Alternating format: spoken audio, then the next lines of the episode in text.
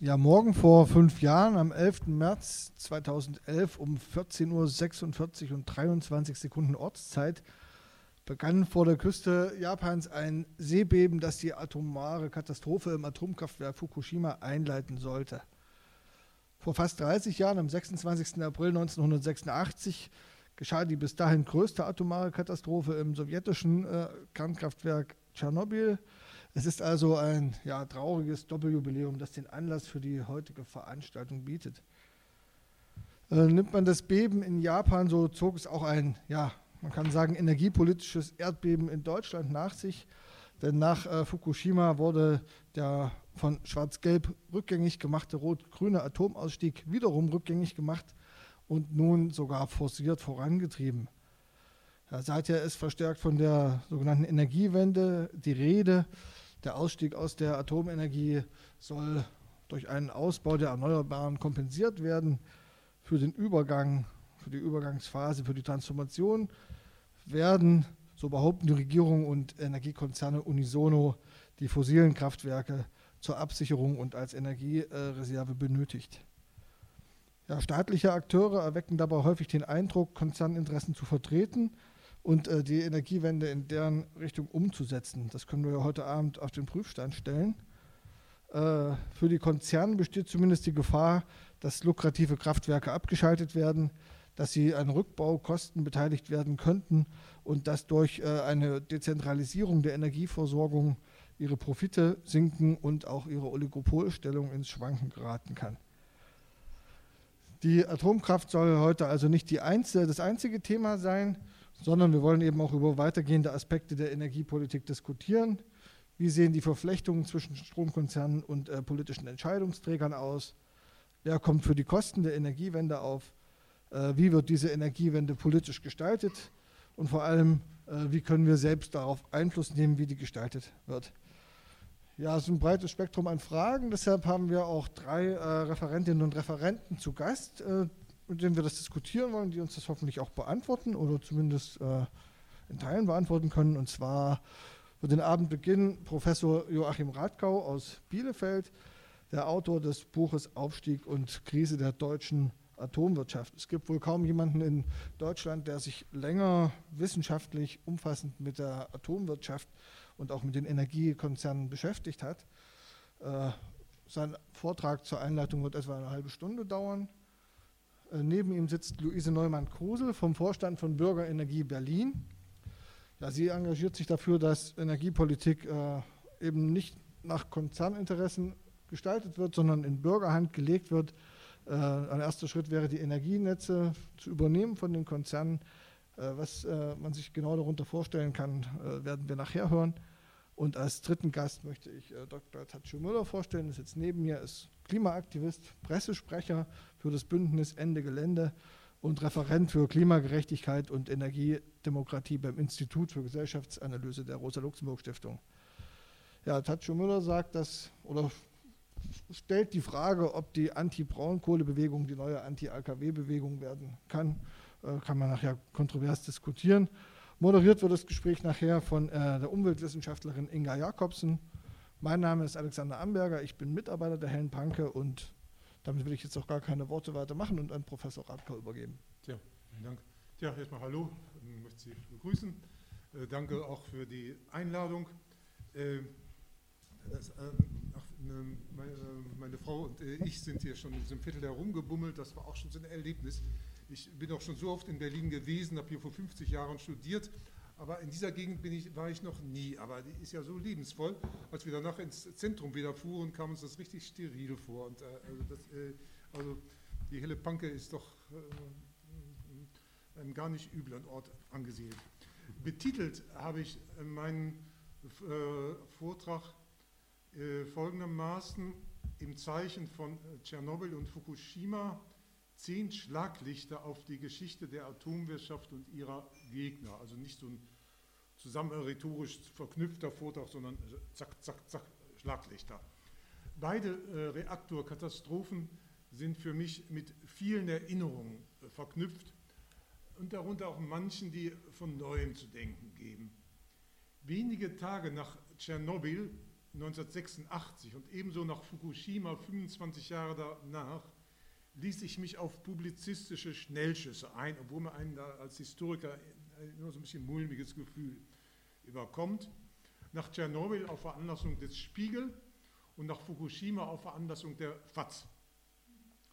Mein, äh, mein Spiegel-Essay in dem äh, Tschernobyl-Titel des Spiegels, ich habe mir nochmal mitgebracht, etwas zerfleddert, Angst, Strahlenfurcht in Europa, äh, trug den Titel Tschernobyl in Deutschland, wohlgemerkt mit Fragezeichen. Ob das wirklich hier passieren kann, diese Frage habe ich vorsichtigerweise offen gelassen. Äh, der am 15. März 2011 in der Frankfurter Allgemeinen gebrachte Artikel war von der Redaktion mit der Schlagzeile versehen worden, Zitat, beim nächsten Beben wird alles anders. Den Spiegel-Essay begann ich mit einem Zitat aus der Bundestagsrede des CSU-Abgeordneten Engelsberger vom 10. Dezember 1981. Der referierte beifällig einen in München gehaltenen Vortrag des sowjetischen Umweltministers Juri Israel, Zitat, von Reaktorunfällen wisse er nichts, die sowjetischen Kernkraftwerke seien hundertprozentig sicher. Auf einen, das zitierte ein CSU-Abgeordneter.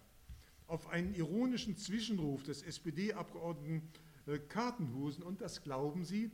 Erwiderte er, hier wären die Russen für uns zum ersten Mal Vorbild, Herr Kartenhausen.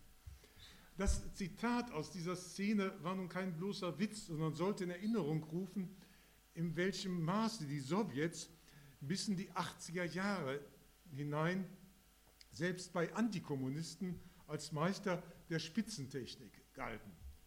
Das hatte 1957 mit dem Sputnik begonnen und wieder und wieder wurde als Folge warnend darauf hingewiesen, dass die Sowjetunion dem Westen in der Ausbildung von Ingenieuren weit voraus sei.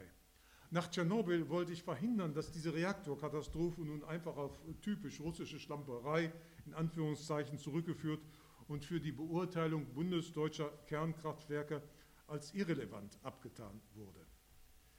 Der Artikel nach Fukushima den begann ich mit der Erinnerung an ein Merkblatt, das ich auf einer Japanreise zwei Jahre davor in meinem Hotelzimmer in Kyoto gefunden hatte mit Anweisungen, wie man sich im Falle eines Erdbebens zu verhalten habe. When an earthquake comes, what do you do? Tja, was tun im achten Stock eines Hotels? Äh, rauslaufen kann man nicht mehr so schnell. Als Historiker frappierte mich besonders der Anfang, der von einem seismologischen Geschichtsbewusstsein zeugt. Der 1. September ist der Tag der Katastrophenprävention. An diesem Tag ereignete sich das große Erdbeben in der Kanto-Region vom 1. September 1923. Und dann folgte mit brutaler Offenheit die Ankündigung, in dieser Region sei ein neues großes Erdbeben zwischen dem Anfang und der Mitte des 21. Jahrhunderts zu erwarten. Prophetisch. Ne? Ich fragte einen japanischen Kollegen, ob das Hotel erdbebensicher sei. Der erwiderte sarkastisch, nach jedem katastrophalen Beben werde versichert, von nun an wisse man besser Bescheid und treffe entsprechende Vorkehrungen. Diese Zuversicht dauere dann bis zum nächsten großen Beben. Äh, Im, Im, Hinflug hatte ich im, äh, auf, im Flugzeug das Japan-Buch von Gregory Clancy mit dem Titel The Earthquake Nation, die Erdbebennation, gelesen. Japan als eine Nation, deren Selbstbewusstsein sich nicht zuletzt auf den erfahrenen Umgang mit Erdbeben gründet. Äh, bis Fukushima hatte Japan weltweit ja als Hightech-Musterland gegolten. Dass gerade dort ein derartiges Desaster passieren äh, äh konnte, wo, wo, man doch allen Anlass hatte, gegen Erdbeben Vorkehrungen äh, zu, ähm, äh, zu, treffen, veranlasste bekanntlich unsere Kanzlerin zum Umdenken, die noch Tschernobyl auf russische Nachlässigkeit zurück, äh, zurückgeführt hatte. Nicht? Aber schon das Japan, ich meine, die, die erdbebenreiche Fukushima-Region, da sind ja sechs Reaktoren hingeklotzt worden. Nicht? Also auch ähm, äh, Lothar Hahn hat das, also eine, eine, äh, der Mitverfasser unseres, der Neuausgabe meines Atom, hat das also eine unglaubliche Verantwortungslosigkeit angeprangert.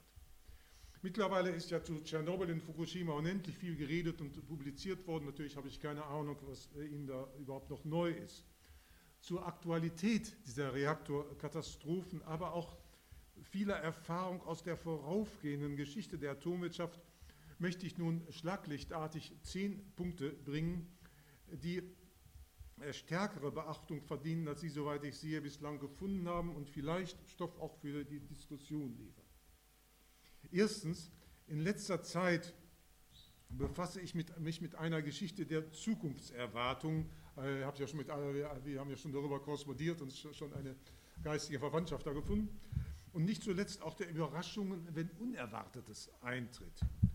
Da ist auch die Geschichte der Atomtechnik ungemein ergiebig. In den Jahren vor Tschernobyl war die Kontroverse um die Kerntechnik abgeflaut. Die deutsche Öffentlichkeit wurde von der Reaktorkatastrophe überrascht. Und ich gestehe, auch ich selbst wurde überrascht. Ich hatte mich zu jener Zeit von der Kerntechnik in die Geschichte der Waldwirtschaft äh, begeben. Überrascht wurden auch die Grünen. Sie waren in der Zeit davor mit ganz anderen Themen als den Gefahren der Atomkraft beschäftigt gewesen.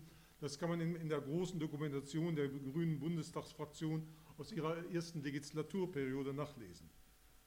Auch Fukushima kam als Überraschung. Bekanntlich hatte die Bundesregierung noch äh, kurz davor die Laufzeit der Kernkraftwerke verlängert. Das erinnert mich an äh, Gespräche mit äh, Klaus Traube. Ich weiß nicht, wie weit Ihnen noch ein Begriff ist. Ursprünglich technischer Leiter des Brüterbraus in Kalka. Dann kam heraus, dass eine Freundin hatte, die zugleich mit einem Raffmann befreundet war. Und das sollte man als, äh, in einer solchen Position äh, besser nicht haben. Wurde er gefeuert, wurde der führende Kernenergie-Experte äh, der, ähm, der Grünen ich hatte sogar mal das Privileg, aus jeder, auf jener historischen Matratze zu schlafen, wo seine Freundin mit dem Raffmann gepennt hatte und wo drumherum die Wanzen von, äh, des Innenministeriums angebracht äh, waren. Ja, äh, dieser äh, viel erfahrene Mann versicherte mir, die größten Gefahren drohten nicht von jenen Risiken, die seit langem im Visier äh, wären, sondern von bösen Überraschungen, von Zufällen und solchen Gefahrenquellen, an die keiner gedacht hat. Das müsse man auch bei angeblich famosen Alternativen zu den bisherigen Reaktortypen bedenken, für die ich damals noch eine gewisse Schwäche hatte, muss ich gestehen. Das unterstreicht einmal mir die entscheidende Bedeutung der Fehlerfreundlichkeit an der Technik, eines der allerstärksten Argumente für die erneuerbaren Energien. Also auch wenn, selbst wenn böse Überraschungen passieren, dass da der Schaden doch nur sich in bestimmten Grenzen hält.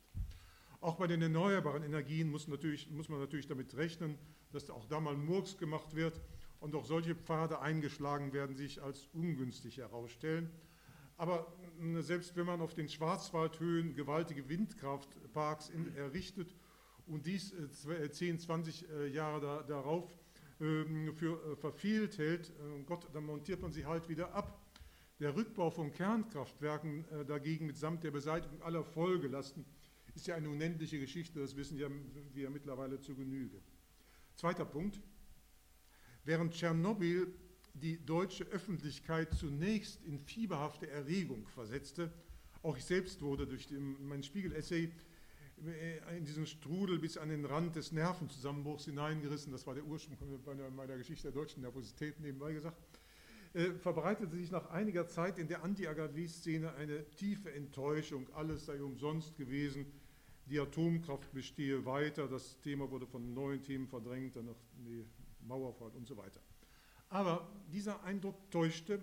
Äh, hier lohnt sich die Langzeitperspektive des Historikers. Denn auf längere Sicht bekam die Förderung der erneuerbaren Energien damals eben doch den entscheidenden Kick. Die Älteren hier mögen sich zurückerinnern, schon damals gehörte es in der Ökoszene zwar zum guten Ton, sich zu den Erneuerbaren zu bekennen, aber es war nicht leicht, an sie im Innern zu glauben.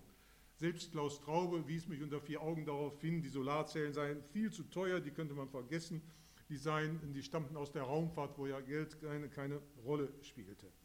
Die reale Alternative zur Kernkraft war zur Zeit von Tschernobyl die Kohle, aber diese geriet genau zur gleichen Zeit durch die ersten großen Klimaalarm ins äh, Zwielicht. Nicht? Auch dieses zeitliche Zusammentreffen äh, sollte man in Erinnerung rufen. Noch ein anderer damals wenig beachteter Vorgang im Gefolge von Tschernobyl verdient in Erinnerung zu rufen, das Ende des schnellen Brüters. Denn der schnelle Brüter war ursprünglich das eigentliche Ziel der Atomkraftentwicklung gewesen, äh, denn äh, durch ihn wurde die Atomkraft zur quasi erneuerbaren Energie mit nahezu unendlicher äh, Zukunft. Mit dem Aus äh, für Kalka dagegen das damals in der Öffentlichkeit kaum mehr großes Aufsehen erregte. Der äh, 85 fertiggestellte ist Kalka überhaupt nie in Betrieb gegangen. Hm, äh, das ist, auch eine, das ist alles eine ziemlich äh, absurde, komische Geschichte. Hm, hm, damit hatte die Atomtechnik endgültig ihre Zukunft verloren. Jetzt lag die Zukunft ganz bei den alternativen Energiequellen. Auch ein Grund, warum es sich lohnt, mal die Geschichte als, Zukunft, äh, als Geschichte der Zukunft in den Blick zu nehmen. Dritter Punkt. Tschernobyl und ebenso Fukushima werfen ein grelles Licht auf das Faktum, dass bei der Atomtechnik die Selbststeuerungskräfte der Wirtschaft, das Verantwortungsbewusstsein der Verantwortlichen und die Haftpflicht der Betreiber nicht funktionieren. In meiner Geschichte der Atomwirtschaft habe ich jetzt als Ursünde der Kernenergieentwicklung hier wie anderswo bezeichnet, dass die Reaktorbetreiber nicht auch nur entfernt die volle Haftung für alle Eventualitäten übernehmen müssen. Im Fall von Tschernobyl wurde jahrelang die Schuld auf ein krasses Fehlverhalten der Reaktorleute geschoben. Äh, so ist es übrigens typisch nach, äh, nach schweren Reaktorstörfall. Immer haben die äh, haben Blödmänner auf die Reaktorwarte die Schuld. Das war zwar nicht ganz falsch, lernte, lenkte jedoch von dem inhärenten Katastrophenpotenzial dieses Reaktors ab. Ich überspringe jetzt mal eine ganze Menge, um meinen Nachredern nicht das Wort abzuschneiden. Und und äh, Fukushima im offiziellen japanischen Sprachgebrauch, hier die äh, englischsprachige Jap Japan Times, äh, handelt es sich um gar keine Reaktorkatastrophe, sondern das große äh, ostjapanische Erdbeben, nicht, 3-11, äh, äh, analog zum, Amerika zum New Yorker 9-11, The Great East Japan Earthquake. Und beim Erdbeben gibt es ja keine Schuldigen. Aber ist Japan nicht eine Earthquake Nation? In den japanischen Richtlinien zur Reaktorsicherheit war jedoch wohlweislich ein Erdbeben dieses Schweregrades äh, nicht als Eventualität vorgesehen, äh, gegen die Vorkehrungen äh, getro hätten getroffen werden müssen, vermutlich weil dies unmöglich oder viel zu aufwendig gewesen wäre. Das Buch des damaligen japanischen Atomministers äh, äh, Premierministers Naoto Kan über seine Erfahrungen in den Tagen danach, das gibt es auch auf Deutsch, hier habe ich es mit persönlicher Widmung von ihm, ähm, gibt erschütternde Einblicke in die Unverfrorenheit, mit der äh, sich die führenden Leute des TEPCO-Konzerns, der die Reaktoren von Fukushima betreibt, aus der Verantwortung zu stehlen versuchten. Und dabei hatte Japan, wie ich äh, von Naoto Kan erfahren habe, ich lernte ihn jetzt im Dezember persönlich kennen auf einer Japanreise, äh, da hatte Japan noch Glück im Unglück gehabt. Leicht hätte es dahin, äh, dahin kommen können, dass die, auch die Region um Tokio, also ein erheblicher Teil der japanischen Bevölkerung, nicht, und das in diesem dicht besiedelten Land, wo doch sowieso nicht viel Platz ist, hätte evakuiert werden müssen. Nicht? Das wäre eine nationale Katastrophe gewesen, fast noch schlimmer als der Ausgang des Zweiten Weltkrieges. Naoto Kan wurde dadurch äh, darüber zum Gegner der Atomtechnik. Äh, dadurch hat er sich im eigenen Land politisch isoliert, obwohl laut Meinungsumfragen 70 Prozent der Japaner für Ausstieg aus der Kerntechnik sind, aber so, es gehört sich offenbar nicht, das zu laut zu sagen. Und Naoto Kan ist angeblich hier in Deutschland populärer als im eigenen Land. Vierter Punkt. Heute stoße ich vor allem bei Jüngeren immer wieder auf die Vorstellung, die Anti-AKW-Bewegung sei eine Reaktion auf Tschernobyl gewesen. Aber es ist wichtig daran zu erinnern, dass sie viel älter ist, jedoch in den Jahren vor, Tschernobyl nachgelassen hatte. Den großen Durchbruch brachte die Bauplatzbesetzung von Wiel, äh, nicht am Oberrhein, im Februar 1975. Und nicht zu vergessen die Entscheidung des Freiburger Verwaltungsgerichts vom 21. März 1975, die die Teilerrichtungsgenehmigung aufhob und einen vorläufigen Baustopp verfügte. Bis dahin konnten die Betreiber dem Bauplatzbesetzer mit horrenden Strafzahlungen für jeden Tag Verzögerung drohen. Nicht? Und wenn man selber dabei betroffen ist, dann wird einem natürlich ähm, mulmig zumute. Ne? Und dann am 14. März 77 die Entscheidung des gleichen Freiburger Gerichtes, dass das geplante AKW nur mit Ummantelung mit einem Bergschutz errichtet werden dürfe. Diese sehr kostspielige Auflage macht das ganze Projekt für die Betreiber vollends unattraktiv. Nicht zu Unrecht bezeichnet sich Freiburg heute stolz als Geburtsstätte der deutschen Umweltbewegung. eine künftige Geschichte der Anti-AKW-Bewegung. Es gibt im Grunde noch kein wirkliches großes äh, Standardwerk darüber, was wirklich befriedigt. Ist auch nicht einfach zu schreiben. Nicht? Ähm, eine künftige Geschichte der Anti-AKW-Bewegung sollte nicht nur auf die Demonstrationen und die Zusammenstöße mit der Polizei äh, schauen, wo auch immer die Medien flogen, sondern auch auf Vernetzung der Protestbewegung, mit äh, Vernetzung mit kritischen Wissenschaftlern, Medien, Politikern, auch äh, Kirchenleuten nicht zu verachten und nicht zuletzt auch, auch, auch Juristen. Nicht? Wenn man ähm, an einer Aktion teilnimmt, dann hinterher vor Gericht steht, dann weiß man auch zu schätzen, wenn man hier ist ja ein, ein, ein Richter, mein ein guter alter Freund Hans, äh, wenn, man bei de, wenn man bei denen auf gute Gründe verweisen kann. Demonstrationen allein bewirken noch nichts, auch für fragwürdige Ziele lassen sich Leute auf die Straße hm, bringen, das erleben wir jetzt ja auch mitunter. Was international wenig bekannt ist, auch in Japan gab es seit langem lokale Anti-AKW-Initiativen, aber an dieser Vernetzung hat es weithin gefehlt und das war ihr Verhängnis. Und noch ein weiterer Punkt verdient in diesem Zusammenhang äh, besonderes Interesse. Die deutsche Anti-AKW-Bewegung entstand eben nicht als Panikreaktion auf eine Reaktorkatastrophe. Am Anfang steht gar nicht so sehr die Emotion, sondern vor allem die Information, vor allem das große Opus des heute vergessenen Holger Strom, friedlich in, friedlich in die Katastrophe, das von Auflage zu Auflage immer mehr auf Bibelformat anschwoll und eine Fülle von Informationen kritischer Atomkraftexperten aus den USA an den Deutschen übermittelte. Denn Strom war der Gründervater der deutschen Sektion der Friends of the Earth. Selbst in den USA ist merkwürdigerweise der dortige Ursprung, die Anti-AKW-Bewegung, äh, heute vielfach vergessen. Daher konnte die unsinnige These aufkommen, die Opposition die, der, gegen die Atomkraft entspringe einer German Angst, äh, ist schon so richtig so ein Mode-Quasselthema geworden, äh, ein krasses Beispiel historischer Ignoranz. Fünfter Punkt, ein, neues Element, und zwar ein markantes, brachte Tschernobyl eben doch in die deutsche Anti-AKW-Bewegung. Da traten jetzt Frauen in vorderster Front in Erscheinung, in den USA übrigens bereits nach dem Störfall von Harrisburg 1979. Gewiss waren sie, soweit zu erkennen, schon frühzeitig in dieser Protestbewegung stark vertreten die schlug sich jedoch kaum in der Anti-AGW-Publizistik nieder. Diese war, wurde fast durchweg von Männern verfasst. Neuartig war nach Tschernobyl vor allem äh, die, äh, in besonderem Maße die führende Rolle der Mütter. Noch kurz davor hatte es in der feministischen Ökoszene den sogenannten Schwesternstreit gegeben, bei dem allen Ernstes darüber diskutiert wurde, ob Mutter ein rassistischer und frauendiskriminierender Begriff sei. Die neue Frauenbewegung äh, der 70er Jahre hat ja im Zeichen des Kampfes gegen den Paragraph 218, das Abtreibungsverbot, begonnen und mit der Mutterrolle der Frau oftmals in Spannung gestanden.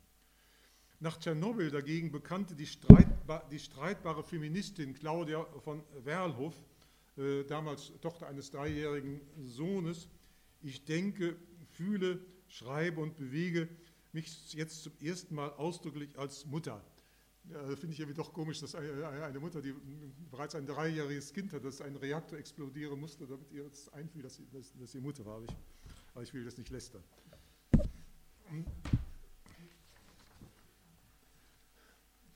Ähm, äh, aber auch, äh, übrigens auch äh, Väter fühlten sich damals als Väter, sogar ein leitender äh, äh, Manager eines Unternehmens, das führend am Bau von Kernkraftwerken beteiligt war, äh, bekannte ihm nach Tschernobyl von, jetzt wollte er nichts mehr von der Kerntechnik zu tun haben, wo seine eigenen, seine eigenen Kinder nicht mehr einfach so im Garten äh, spielen dürften.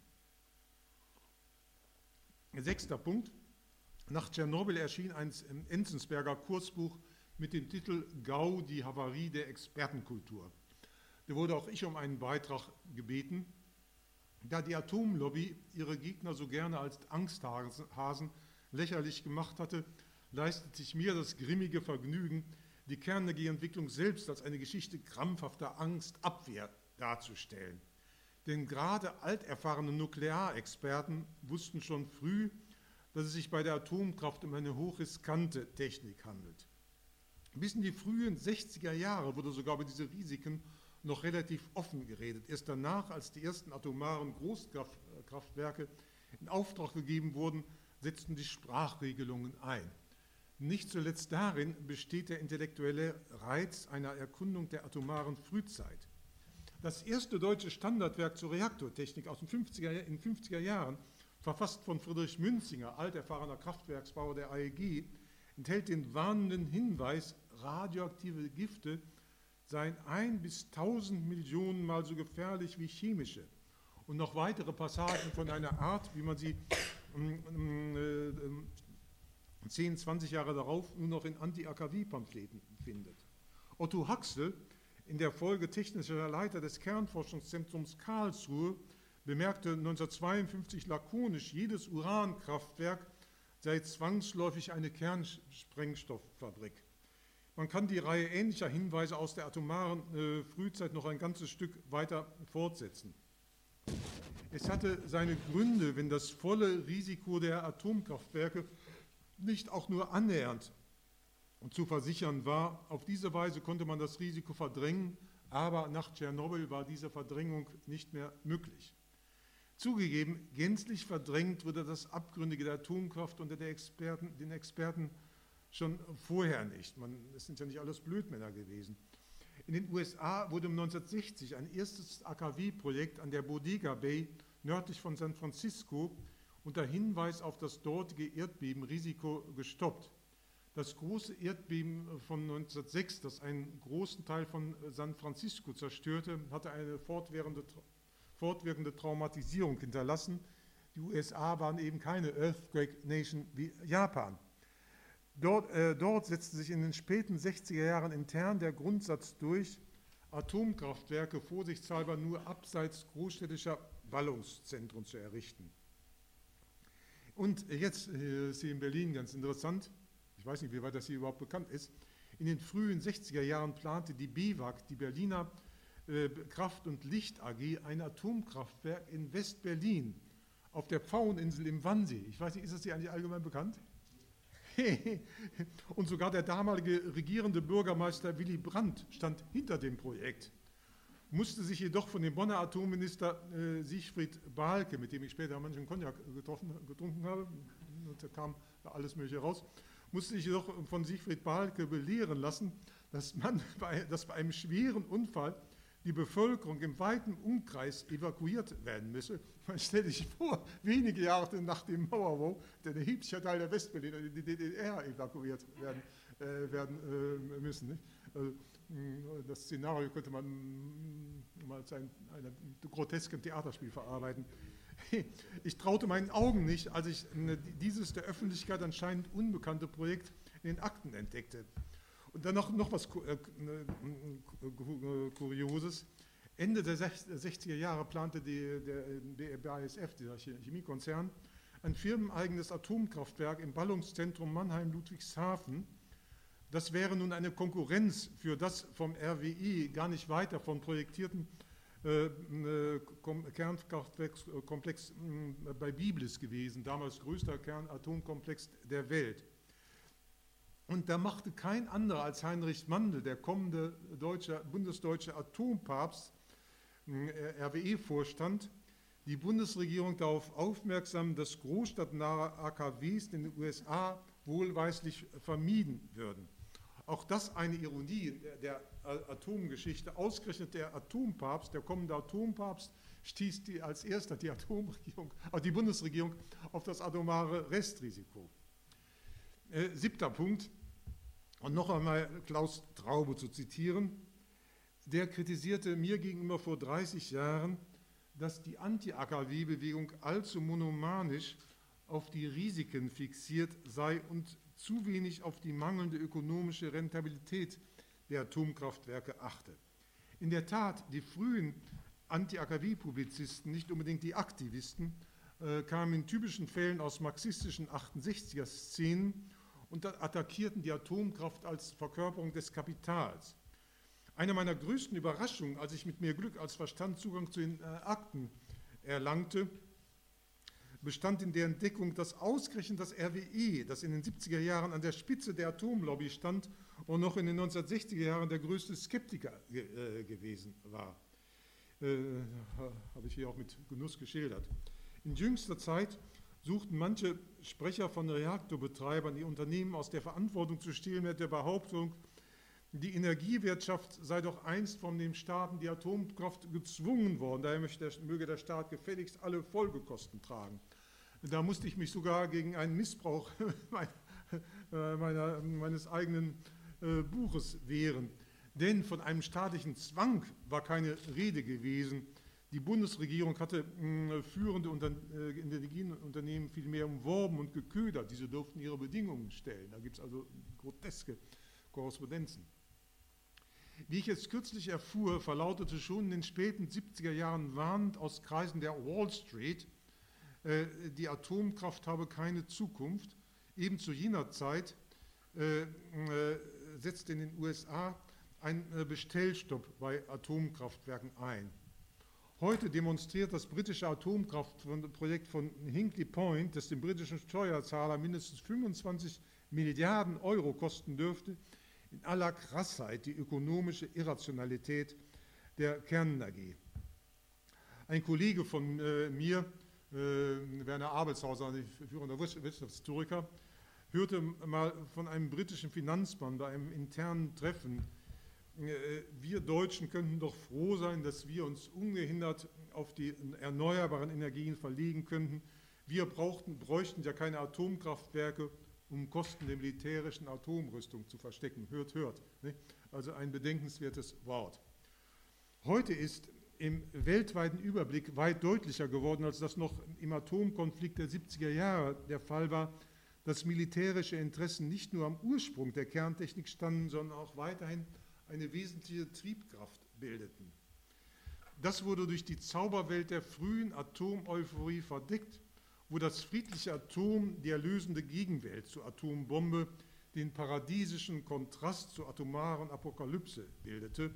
Wie so oft tendiert das utopische Zukunfts, äh, angehauchte Zukunftsdenken zu Himmel-Hölle-Kontrasten. Äh, Doch in Ernst Blochs Prinzip Hoffnung. Lesen Sie mal die Passage über das friedliche Atom. Wow. In Wahrheit gab es nicht nur bei den Atommächten, sondern auch in Bonn bei der frühen Atompolitik militärische Hintergedanken Adenauer und Strauß, die dem US-amerikanischen Atomschild seit dem Suezkrieg 56 nicht mehr trauten, planten einen Bau von Atomwaffen in Kooperation mit Frankreich. Als jedoch de Gaulle, der die Force de Frappe für Frankreich allein haben wollte, die bereits angelaufene äh, Zusammenarbeit abbrach und sich zur gleichen Zeit die SPD als Partei des wissenschaftstechnischen Fortschritts, nicht zuletzt der Forcierung des friedlichen Atoms äh, zu profilieren suchte, Godesberger Programm, lesen Sie mal die Präambel, fluchte, fluchte Adenauer auf dem CDU-Vorstand, das verdammte Atom hat uns allen den Kopf verdreht. Ich finde, das ist doch ein Adenauer-Wort, das man auch heute in Erinnerung äh, halten, halten sollte. Im internationalen Vergleich erkennt man doch einen großen Vorteil unseres Landes, dass es hier trotz anfänglicher militärischer Ambitionen doch nie zur Ausbildung eines militärisch-industriellen Komplexes gekommen ist, der die Atomwirtschaft nach außen abgeschottet hätte. Der größte Bestseller der Anti-AKW-Bewegung ist der Robert Jungs Atomstaat gewesen von 1977. In Wahrheit bestand jedoch die besondere Chance der bundesdeutschen Anti-AKW-Bewegung darin, dass es bei uns nie zur Ausbildung eines förmlichen Atomstaats gekommen ist. Lothar Hahn, äh, ne, der übrigens unter der rot-grünen Regierung Chef der Reaktorsicherheitskommission wurde und dadurch Insider-Einblicke hatte, von denen ich nur träumen konnte, der hat das also bis zur Gegenwart dann durchgezogen, weist in unserem gemeinsamen Buch darauf hin, äh, dass, äh, dass in, der Bundes, in der Bundesrepublik schon seit 1982 kein neues Kernkraftwerk in Auftrag gegeben wurde, ganz einfach aus einem Mangel an ökonomischem Interesse. Das ist, die Erstausgabe meines Buches ist 1983 herausgekommen, das hatte ich damals noch nicht erkannt. Der Witz ist, ein latenter Ausstieg aus der Kerntechnik läuft also schon seit Jahrzehnten, aber eben ohne ein Konzept für die Zukunft der Energieversorgung.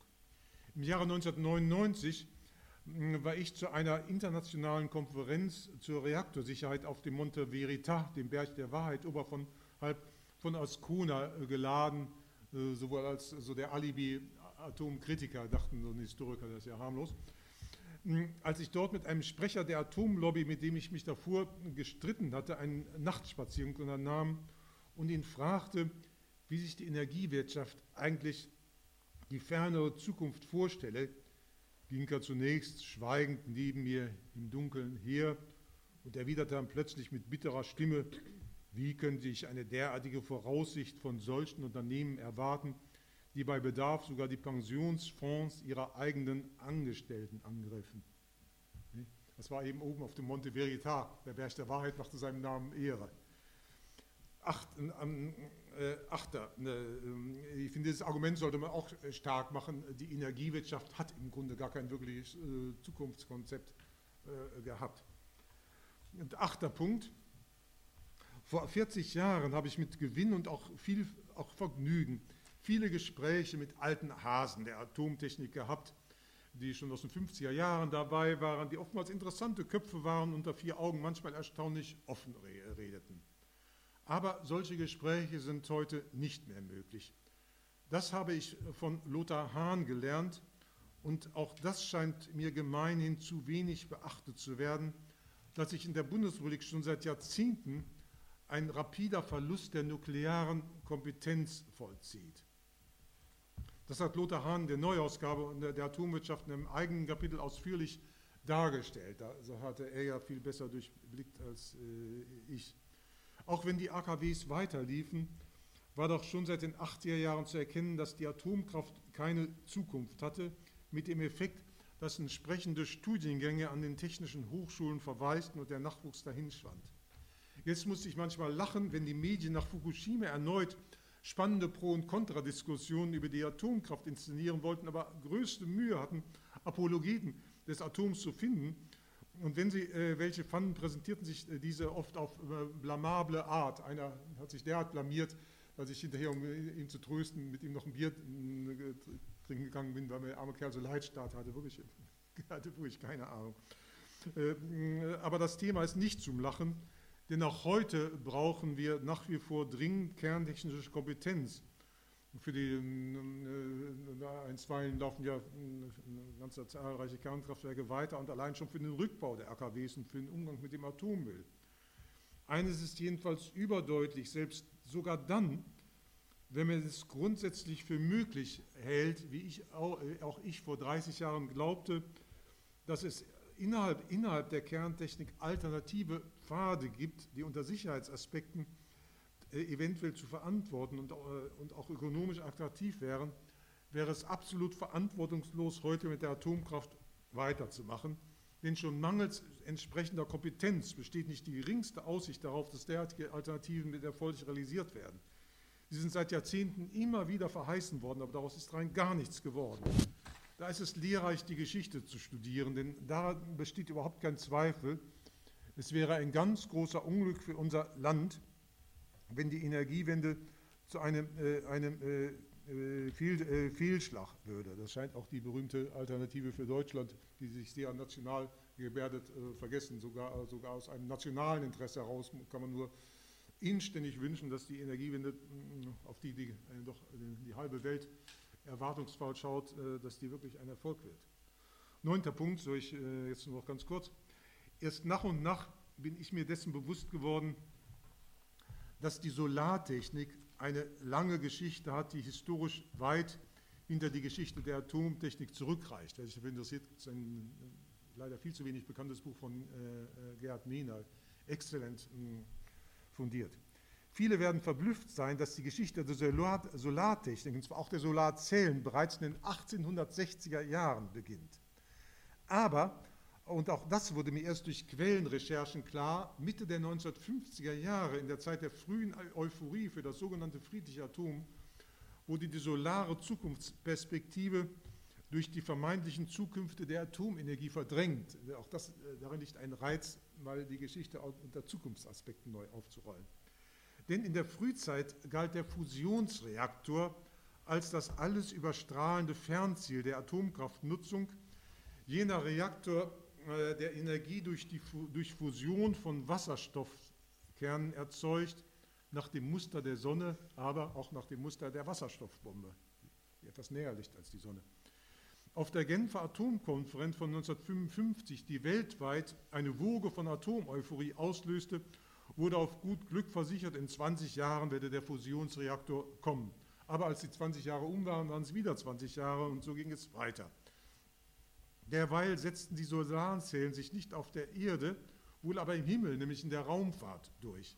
Anfangs waren, die, äh, anfangs waren Reaktoren als Antriebe für Raumschiffe geplant, auch abenteuerliche Vorstellung. aber dort wurden sie von den Solarzellen geschlagen. Auch eine interessante Story. Hm, dort im, dort im, Raumfahrtkomplex waren sie jedoch erst einmal außer Sicht der Anti-AKW-Bewegung. Erst in einem langen Prozess wurden sie mit Erfolg wieder aus, aus dem, auf den Himmel, Himmel auf die Erde geholt und bezahlbar gemacht. Der Preissturz der Photovoltaik ist die vielleicht größte Überraschung der äh, ganzen Kernenergiegeschichte. Auch ich hätte das nicht gedacht. Das ist heute eigentlich das Hauptproblem der Solarindustrie darin besteht, dass Solarzellen zu einfach und zu billig äh, herzustellen sind und deswegen für äh, deutsche Hightech-Unternehmen wie Bosch nicht mehr attraktiv sind. Zehnter und letzter Punkt, ganz, ganz, ganz kurz, da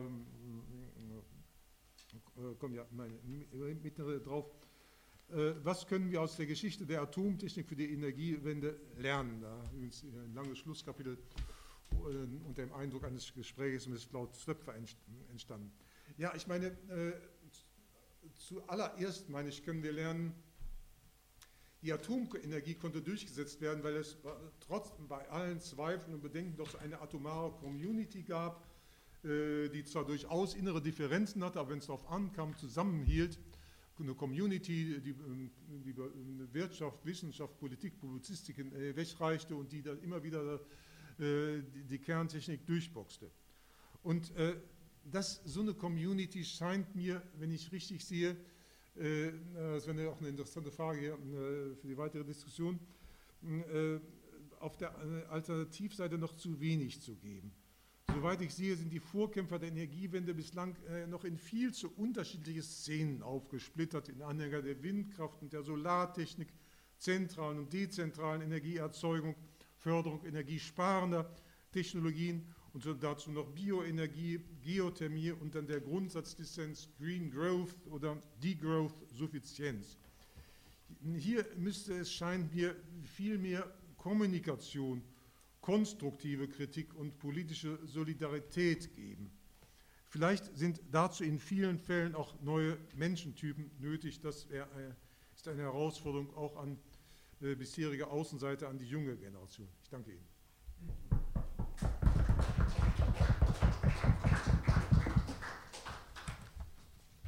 Ja, dann erstmal vielen, vielen Dank äh, für diesen Vortrag. Ich glaube, da ist auch eine riesige, Menge an Informationen jetzt auf uns äh, niedergeprasselt. Äh, ich würde ganz gerne den Punkt aufgreifen, den Sie am Anfang gesagt haben, und zwar, dass bei einer Technologie wie der Atomtechnik die Selbststeuerung der Wirtschaft nicht, äh, nicht funktioniert. Und mhm. gleichzeitig ist es ja in Deutschland so, dass wir eine oligopolistische, ähm, organisierte ähm, Energiewirtschaft haben. Und äh, da stellt sich natürlich die Frage, was kann man gegen solche marktbeherrschenden Strommächte machen? Und da haben wir Frau Norman-Kosel heute hier von der Bürgerenergie Berlin und ähm, ich will gar nicht viel sagen. Ich denke mal, da können Sie jetzt ganz, ganz viel erzählen. Genau, ja.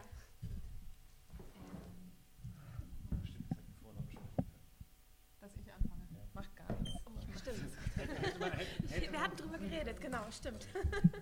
Ähm, ich versuche das so, wenn Sie mich nicht verstehen, geben Sie einfach ein Zeichen, dann versuche ich es lauter. ja, mein Name ist Luise Neumann-Kosel, ich bin sozusagen nachgeboren oder naja, ganz bisschen vorgeboren. Also ich bin ein paar Tage im Prinzip vor der Katastrophe in Tschernobyl geboren. Ähm, das heißt, ich sozusagen ja, habe ganz viele Dinge nicht miterlebt oder sozusagen sehe ganz viele Sachen vielleicht auch ein bisschen mit anderen Augen. Und ähm, insofern habe hab ich ähm, an vielen Stellen vielleicht einen anderen Ansatz. Ähm, mit, sozusagen mit der Energiewirtschaft umzugehen und sozusagen gegen atomare Gefahren zu kämpfen.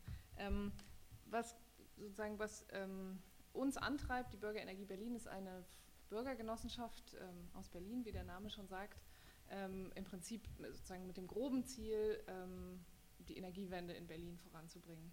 Das ist ja kein besonders ähm, da gibt es jetzt nicht besonders viele in Berlin, die das versuchen. Also das ist sozusagen im Gegensatz zum, zum bundesweiten Durchschnitt von mittlerweile über 30 Prozent erneuerbaren Energien im Stromsektor haben wir in Berlin so um die 2 Prozent. Also da hängt ähm, die Hauptstadt richtig ordentlich hinterher. Ähm, und wir wollen da was ändern, allerdings jetzt nicht nur sozusagen in dem Bereich Stromerzeugung, sondern ein bisschen weiter gedacht. Ähm, das kommt so ein bisschen mit dem Gedanken, ähm, was an dem Thema oder an, sozusagen an, an, wie Sie es genannt haben, der Energiewirtschaft ähm, zu ändern. Das ist nämlich, glaube ich, mittlerweile ähm, dank vieler, vieler, vieler Menschen, die sich da engagiert haben, zum Teil in ähnlichen Initiativen wie unsere, nicht mehr sozusagen nur diese oligopolistische Struktur, sondern es sind eben ähm, mittlerweile eine sehr viel, ähm, ja, eine sehr viel vielfältigere ähm, Wirtschaft geworden gibt zwar auf der einen Seite noch immer diese großen vier ähm, Energiekonzerne, es gibt aber gerade, wenn man im Bereich erneuerbare Energien schaut, ähm, sehr, sehr viel mehr Akteure. Ähm, mittlerweile ist es so, dass mehr als die Hälfte der erneuerbaren Energieanlagen in der Hand von dezentralen Organisationen sind, von Bürgerenergiegenossenschaften, von auch Privatpersonen, ganz vielen, ganz viele Landwirte und nur so um die 5 Prozent, 5 bis 6 Prozent der ähm, erneuerbaren Energienanlagen sind in den Händen der großen vier, der alten Energiekonzerne. Also das heißt, da findet sozusagen eine ganz massive Verschiebung statt von, ähm, von Entscheidungsgewalt. Also da geht es ja nicht nur darum, wer, wer, macht das hier so, wer, sozusagen, sondern da, da ähm, werden auch wirtschaftliche Größen im Prinzip umge, umges, umgeschiftet an, an sozusagen in ganz andere Hände. Und ähm, das ist ein relativ wesentlicher Aspekt, der ähm, an dieser, an dieser Frage, wer beherrscht eigentlich die Energiewirtschaft und wer fällt solche wirtschaftlichen Entscheidungen? Wer entscheidet darüber, welche Kraftwerke gebaut werden, wie wir Strom produzieren, welchen Strom wir verbrauchen, ähm, wie wir den auch verteilen?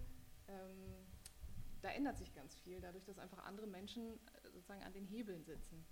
Ähm, wir haben das in Berlin so ein bisschen auf eine andere oder sozusagen noch an einer ein bisschen anderen Stelle angeknüpft als ganz, ganz äh, die meisten der Energiegenossenschaften, die es bislang gibt. Das sind so ungefähr 1000 bundesweit und die meisten sind im Bereich äh, Energieerzeugung tätig, also ganz viele im Solarbereich, viele auch so im Wind- und, und äh, Biogasbereich. Ähm, wir in Berlin haben da so ein bisschen einen anderen Ansatz gewählt und zwar ähm, ist der vielleicht noch mal ein bisschen, geht sozusagen noch mal ein bisschen tiefgreifender an, die, an diese Frage der Eigentümerstruktur und wem gehören hier eigentlich ähm, sozusagen die äh, Produktionsmittel in Anführungszeichen.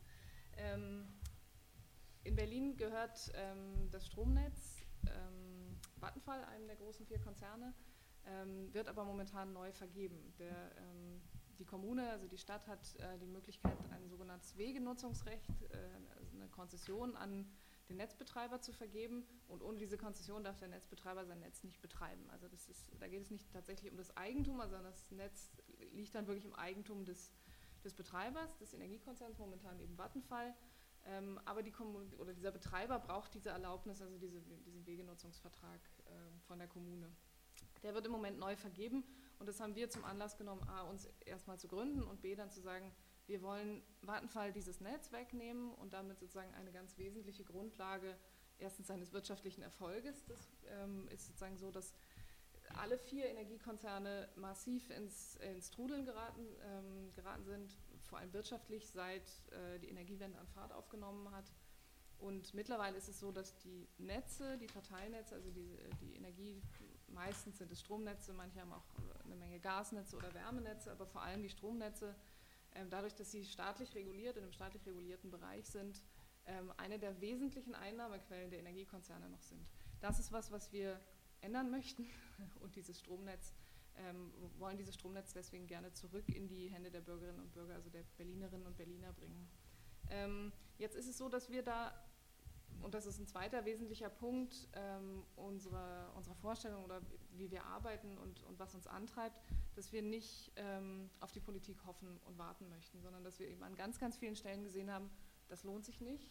Ähm, und ähm, es wird nicht belohnt, dort zu warten, sondern es funktioniert nur, Alternativen funktionieren nur, wenn man sie selbst in die Hand nimmt. Das ähm, gilt sowohl, ich habe vorher ganz lange im eher sozusagen im Protestbereich gearbeitet ähm, und da auch gerade im, im ähm, Anti-Atom-Bereich und bin jetzt sozusagen so ein bisschen mehr in diesen ähm, alternativen Bauen auf wirtschaftlicher ähm, Ebene ähm, Bereich gegangen. Aber auf beiden, in beiden Bereichen ist es äh, wahnsinnig wichtig, nicht, oder ist sozusagen meine Erfahrung bis jetzt immer gewesen, dass es äh, nicht lohnt, auf die Politik zu warten, sondern dass wir Alternativen nur umsetzen können, wenn wir Druck machen, äh, politischen Druck oder wirtschaftlichen Druck ähm, und selbst aktiv werden. Das ist genau unsere Idee, zu sagen, wir wollen ähm, nicht darauf hoffen, dass der Berliner Senat von sich aus auf die Idee kommen könnte, dass es klüger sein könnte, wenn das Berliner Stromnetz nicht Vattenfall gehört.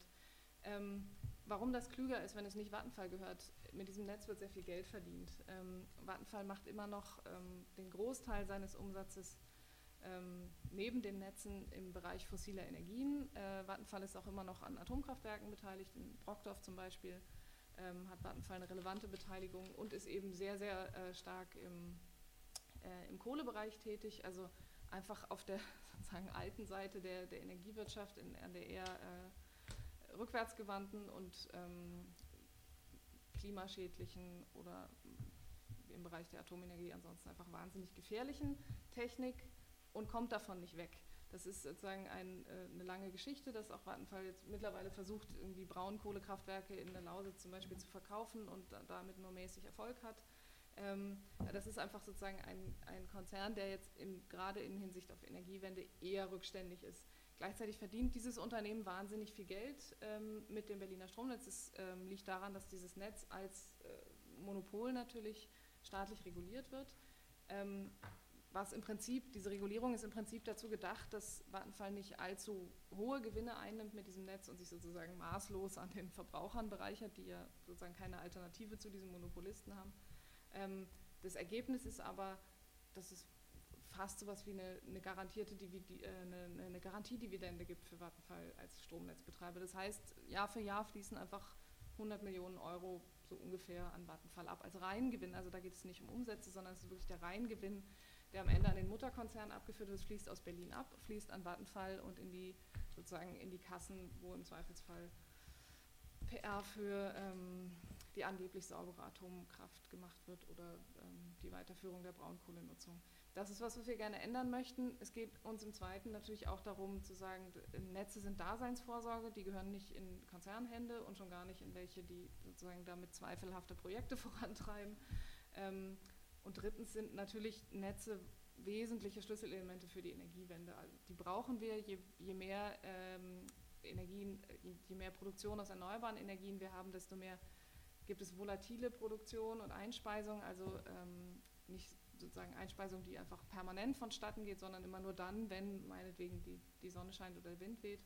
Je mehr volatile Produktion wir haben, desto flexibler müssen die Stromnetze in der Lage sein, damit umzugehen und darauf reagieren zu können.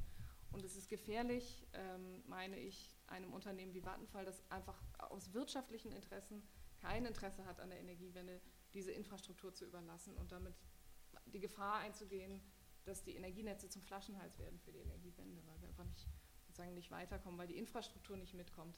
Deswegen wollen wir dieses Netz in Bürgerhände bringen. Wir haben uns, weil wir eben nicht warten wollen auf die Politik selbst, beworben in diesem laufenden Vergabeverfahren für, dieses, äh, für diese Konzession.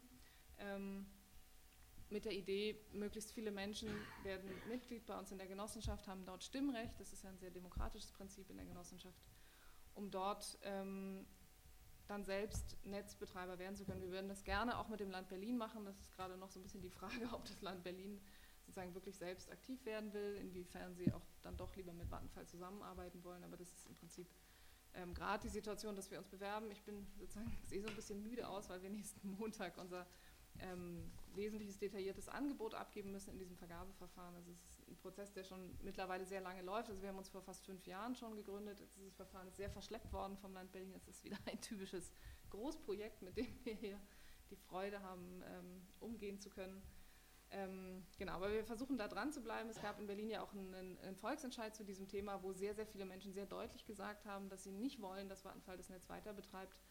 Und ähm, uns geht es jetzt darum, hier zumindest ähm, auf gewissen Ebenen diesen Druck aufrechtzuerhalten und ähm, dafür zu sorgen, dass das Netz nicht wieder an Vattenfall geht.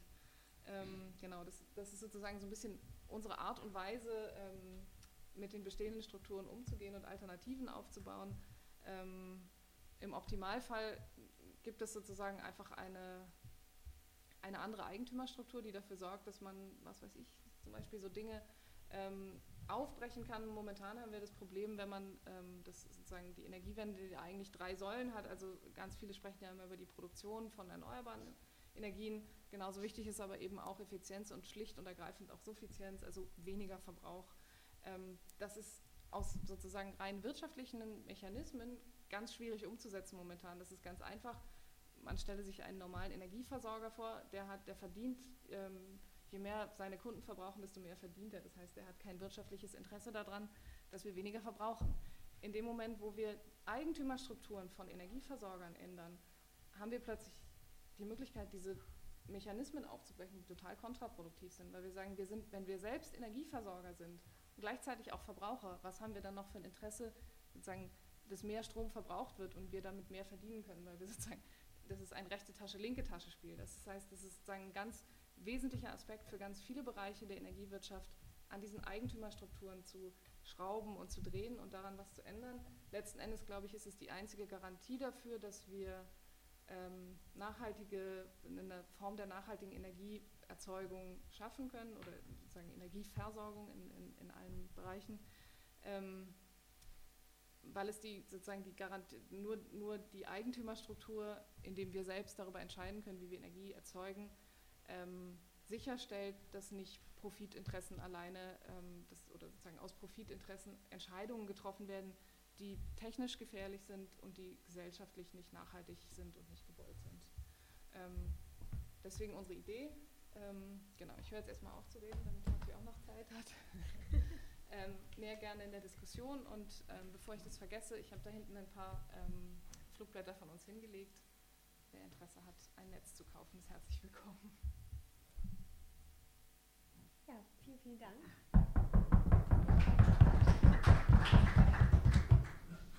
Für diese total interessanten Einblicke.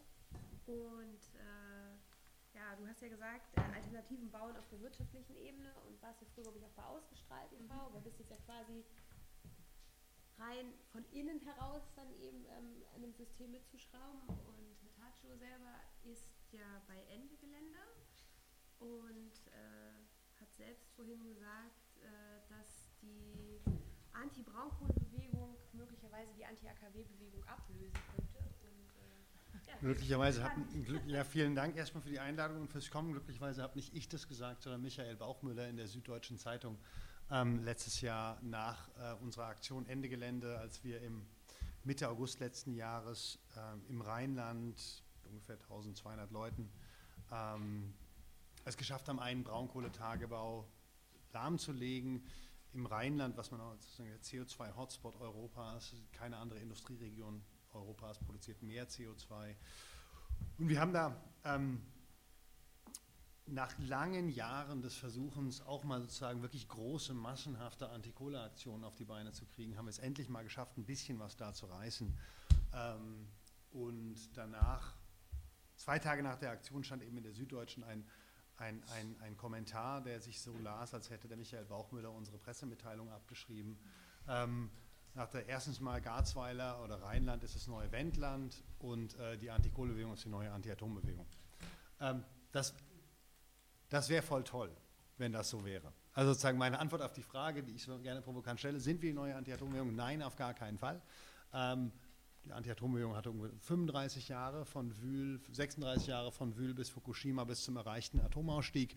Wäre völlig absurd, wenn wir unseren Kohleausstieg erst in 36 Jahren erkämpfen. Da wäre klimapolitisch schon das ganze Ding eigentlich aufgeraucht. Ähm, wir kommen nicht mal annähernd an die Zahlen ran. Also sozusagen, versuch mal eine. Wie groß waren die Demos nach Fukushima? Hunderttausende. Ja, eine Million. Genau, alles zusammengelegt war es wirklich enorm versuch mal eine Million Leute auf Anti-Braunkohle-Demos hier zu kriegen. Ähm, aber das ist sozusagen der Punkt, den ich eigentlich machen wollte, war, war zu sagen, ähm, erstmal, nein, wir lösen noch nicht die Anti-Atom-Bewegung ab. Aber die Situation, und da schließe ich so ein bisschen an, an das an, was Luise gesagt hat, ist auch tatsächlich eine andere. Also du hast von der anderen Struktur der Energiewirtschaft gesprochen.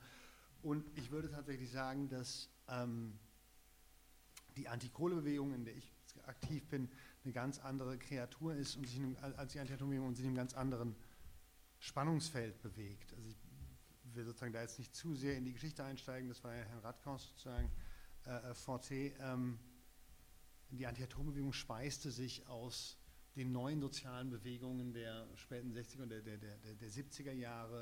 Da kristallisierten sich ganz große Auseinandersetzungen darum, wie soll eigentlich die Gesellschaft aussehen. Da wurden gesamtgesellschaftliche Kämpfe ausgefochten. Das können wir mit der Antikohlebewegung und der Energiewendebewegung heute so noch nicht sagen. Weil da ging es wirklich sozusagen um äh, Umbau der Gesellschaft. 70er Jahre war die Dekade vor dem Neoliberalismus. Diese ganzen Kräfte, die dann im Endeffekt in den 80er Jahren klar natürlich sozusagen die, die Kämpfe gegen die Neoliberalen verloren, die regten sich alle in den 70er Jahren. Da sind wir noch nicht. Aber es steht trotzdem was sehr Spannendes auf dem Spiel, nämlich es steht, und das ist anders als bei der Anti-Atom-Bewegung. Denn die Atomkraft war ja prozentual im deutschen Energiesektor immer marginal. Also der Energiesektor besteht erstens mal nicht nur aus Strom, der besteht auch aus Transport und Wärme und Kühlung. Strom ist maximal ein Drittel des gesamten Primärenergieverbrauchs und da drin war die Atomkraft immer, ich weiß was, bei einer Hochpunktenzeit 30, 40 Prozent. In den 70er Jahren sogar. So, das heißt sozusagen, ne, die Anti-Atom-Bewegung hat große Fragen gestellt über den Atomstaat, wie soll die Gesellschaft aussehen. Interessanterweise hat sie aber immer gegen ein relativ marginales, aus einem energiewirtschaftlichen Blick betrachtet, gegen ein relativ marginales Problem gekämpft. Natürlich ein marginales Problem mit einem riesigen, in Englisch sagt man, with fat tail. Also sozusagen, wenn irgendwas explodiert in der Atomkraft, dann ist das richtig scheiße für ziemlich viele Leute. Klar. Also eigentlich sozusagen ein gesellschaftsstrukturell gar nicht so wichtiges Problem, was aber sagen eine riesen Katastrophenwahrscheinlichkeit, also Möglichkeit mit, also eine kleine Wahrscheinlichkeit mit einer enorm großen, einem riesen Impact. Also es ist ja natürlich extrem schrecklich geworden, wenn da noch mehr Atomkraftwerke explodiert werden. Mein Punkt ist also, dass in einem gewissen Sinne sind wir zwar eine viel kleinere Bewegung als Antikohlebewegung und auch als Energiewendebewegung, rein numerisch gesehen. Wir können uns auch nicht an der sozusagen, und wir speisen uns dann nicht aus der Friedensbewegung und aus der Angst vor, einem, vor einer nuklearen Zerstörung. Die, die Bedrohung durch den Klimawandel ist, wie wir wissen, eine ganz andere. Die wird auch sozialpsychologisch ganz anders wahrgenommen als die Bedrohung durch eine mögliche Atomkatastrophe, Atomkrieg oder, oder Atomkraftexplosion. Dieses schleichende Ding, da scheinen wir nicht so richtig gut reagieren zu können drauf. Aber die Energiewendebewegung, die ich im Endeffekt also sozusagen zusammengesetzt aus der Antikohlebewegung, der Klimabewegung und sozusagen und der erneuerbaren Energien Bewegung, teilweise ist der erneuerbare Energiensektor ja noch bewegungsförmig, das ist natürlich auch teilweise unternehmensförmig. Diese verschiedenen Akteure stellen eine unglaublich wichtige Machtfrage auf eine Art und Weise, wie es die Anti-Atom-Bewegung im Endeffekt nie geschafft hat. Die Anti-Atom-Bewegung konnte natürlich immer auf der Straße sozusagen die Machtfrage gegen die Bullen stellen. Das hat sie auch immer wieder sehr gut, Entschuldigung, jetzt bin ich kurz im Bewegungssprech gelandet, äh, gegen die konnte sich immer wieder mit der Polizei auseinandersetzen und war auch in der Lage, bestimmte taktische Erfolge zu erzielen. Ähm, aber was, was heutzutage auf dem Spiel steht, ist die Struktur des Stromsektors. Der Genosse Lenin hat gesagt, Kommunismus ist gleich Sowjetmacht plus Elektrifizierung. Warum hat er das gesagt? Eine Sowjetmacht kennen wir alle, warum das wichtig ist. Die Elektrifizierung ist eine der absolut zentralen der Stromsektor ist eine der absolut zentralen gesellschaftlichen Strukturen einer Massenproduktionsgesellschaft. Also sozusagen das, der heutige Kapitalismus ist überhaupt nicht ohne einen absolut sozusagen kontrollierten und kontrollierbaren Stromsektor zu denken. Und was wir heute eigentlich sagen ist, und das ist für mich das Zeichen, Fukushima ist für mich ein Zeichen. Wofür steht Fukushima? Oder vielmehr das, was nach Fukushima passierte, ist ein Zeichen. Und das merkt man vor allem in der international, wenn man so international viel unterwegs ist.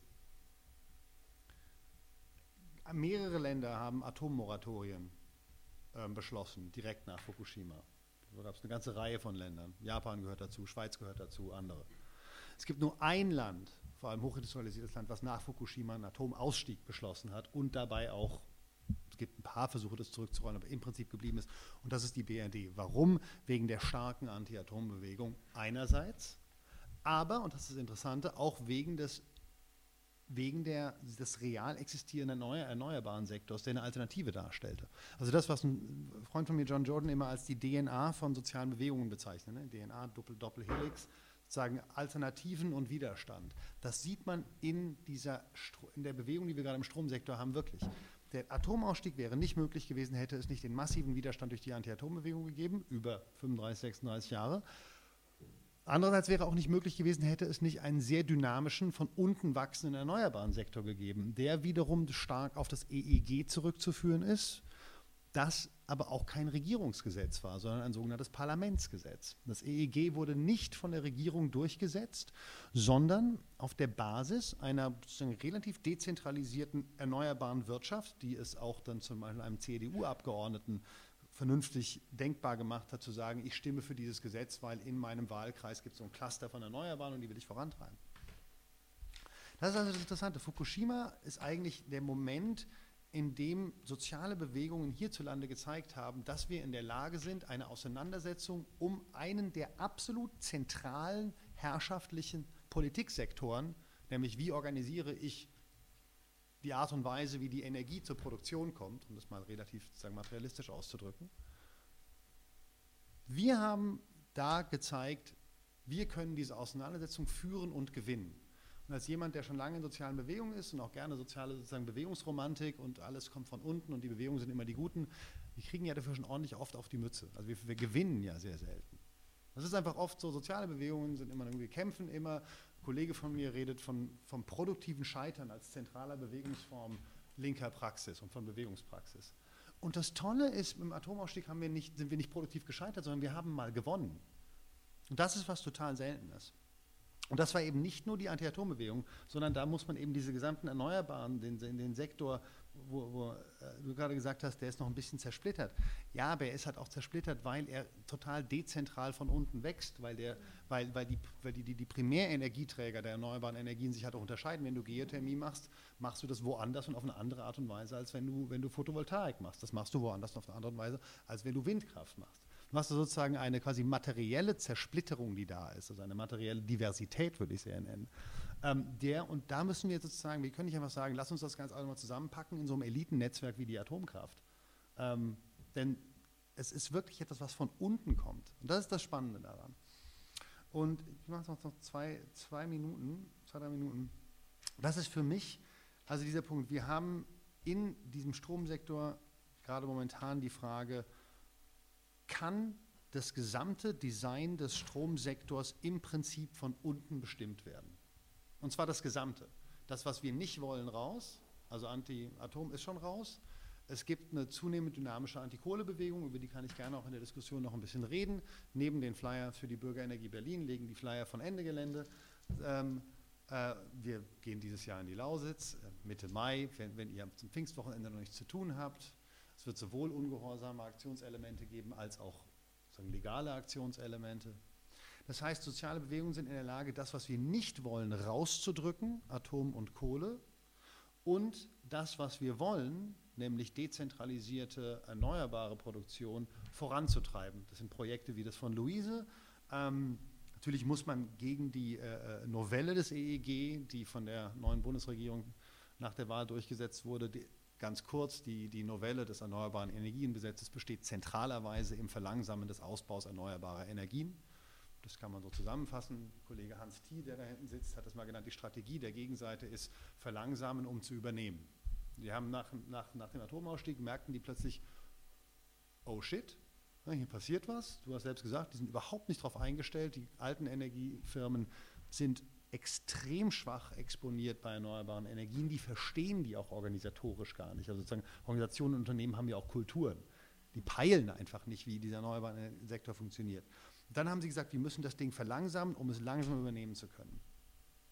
Deswegen haben wir jetzt im Endeffekt eine Doppelstrategie, die wir gerade fahren. Die Anti-Atom-Bewegung, vielen Dank, ihr habt die Kämpfe gewonnen, super. Jetzt müssen wir weitermachen. Ihr habt nämlich nur gegen einen, und zwar im Stromsektor relativ marginalen, sozusagen äh, Gegner gewonnen. Und jetzt müssen wir das Ganze so weit setzen, dass wir diesen ganzen Stromsektor als Bewegungen von unten kontrollieren und den, sozusagen den Konzernen und der Regierung zeigen, dass das möglich ist. Das ist nämlich das reale Projekt. Das ist nämlich nicht nur ein technisches Projekt, Energiewende als sozusagen, äh, äh, wo, wo, Deutschland als irgendwie der, der, der neue irgendwie ähm, Champion einer neuen Entwicklung dasteht. Das ist eine kleine Fußnote interessant, dass im Energiewende-Musterland Deutschland mehr Braunkohle, also mehr vom dreckigsten aller fossilen Energieträger abgebaggert wird, in absoluten Zahlen als in China. Ich glaube, ansonsten haben wir in absoluten Zahlen mehr als China nur Fußball-Weltmeisterschaftssiege oder so. Wir baggern auch in absoluten Zahlen mehr Braunkohle ab als die. Ähm, und das, ist sozusagen, das sind aber die, die Herausforderungen, die sich gerade stellen. Wir müssen jetzt die Kohle angreifen und wir müssen den Ausbau der Erneuerbaren vorantreiben und sicherstellen, dass die Eigentumsstrukturen genauso sind, wie Luise sie gerade beschrieben hat. Das ist die Frage, die sich meiner Meinung nach nach Fukushima stellt. Wir können die Auseinandersetzung um den Stromsektor gewinnen und das wäre wirklich internationale, hätte wirklich internationale Signalwirkung. Danke.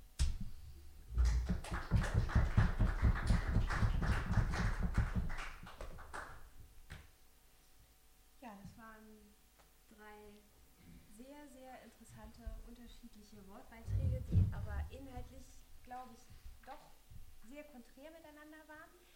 Ähm, ich würde mich sehr, sehr doll freuen, wenn wir jetzt im Anschluss eine kleine Diskussion starten, Sie auch dazu einzuladen, mitzudiskutieren. Ich denke, das ist hier in dem Rahmen in der Übersichtlichkeit sehr gut möglich. Ähm, gibt es vorab irgendwelche Fragen, irgendwelche Anmerkungen? Wir sind alle so gebannt noch von den Worten von Sacho. Das passiert oft. Ja, hier gerne vorne. Ich bin ein Ketzer. Weil ich nämlich sage, dass die, das Atom ist das Grundbaustein aller Materie. Ohne das Atom gäbe es keine Sonne, keine Rotation, keine Bewegung im Sein. Und ohne zwei, CO2 gäbe es keine Pflanzen, aber trotzdem müssen wir das Ding Ja, runterfahren. gäbe es überhaupt kein Leben. Das soll, ja, das soll, das soll heißen, weil, dass ich einfach äh, nicht glaube, dass man aus der Atomenergie aussteigen kann. Entschuldigung. Der Das Faktor ist, nicht unser Thema. Genau. Ja, ich glaube, das können, das können wir auch diesbezüglich fachlich, Ja. glaube ich, schon fast äh, im Keim ersticken. Ähm, einfach aufgrund der, der Art und Weise, da eben Äpfel mit Birnen zu vergleichen. Also wie du jetzt gerade angemerkt hast mit CO2 und Pflanzen. Also Gut, okay. Ich, wir haben äh, zu Protokoll genommen, dass Ja. es jemanden gibt hier im Raum, der findet, wir können nicht aussteigen aus der Atomkraft. Da es viele Länder gibt, die keine Atomkraft haben, würde ich auch mal sagen, das Argument ist nicht zulässig. Weiter. ja, Herr Radgau, ähm, Sie kennen die gesamte Geschichte der Atomwirtschaft und der Bewegung, die darum äh, sie treibt. Ganz zugespitzt eine Antwort auf folgende Frage.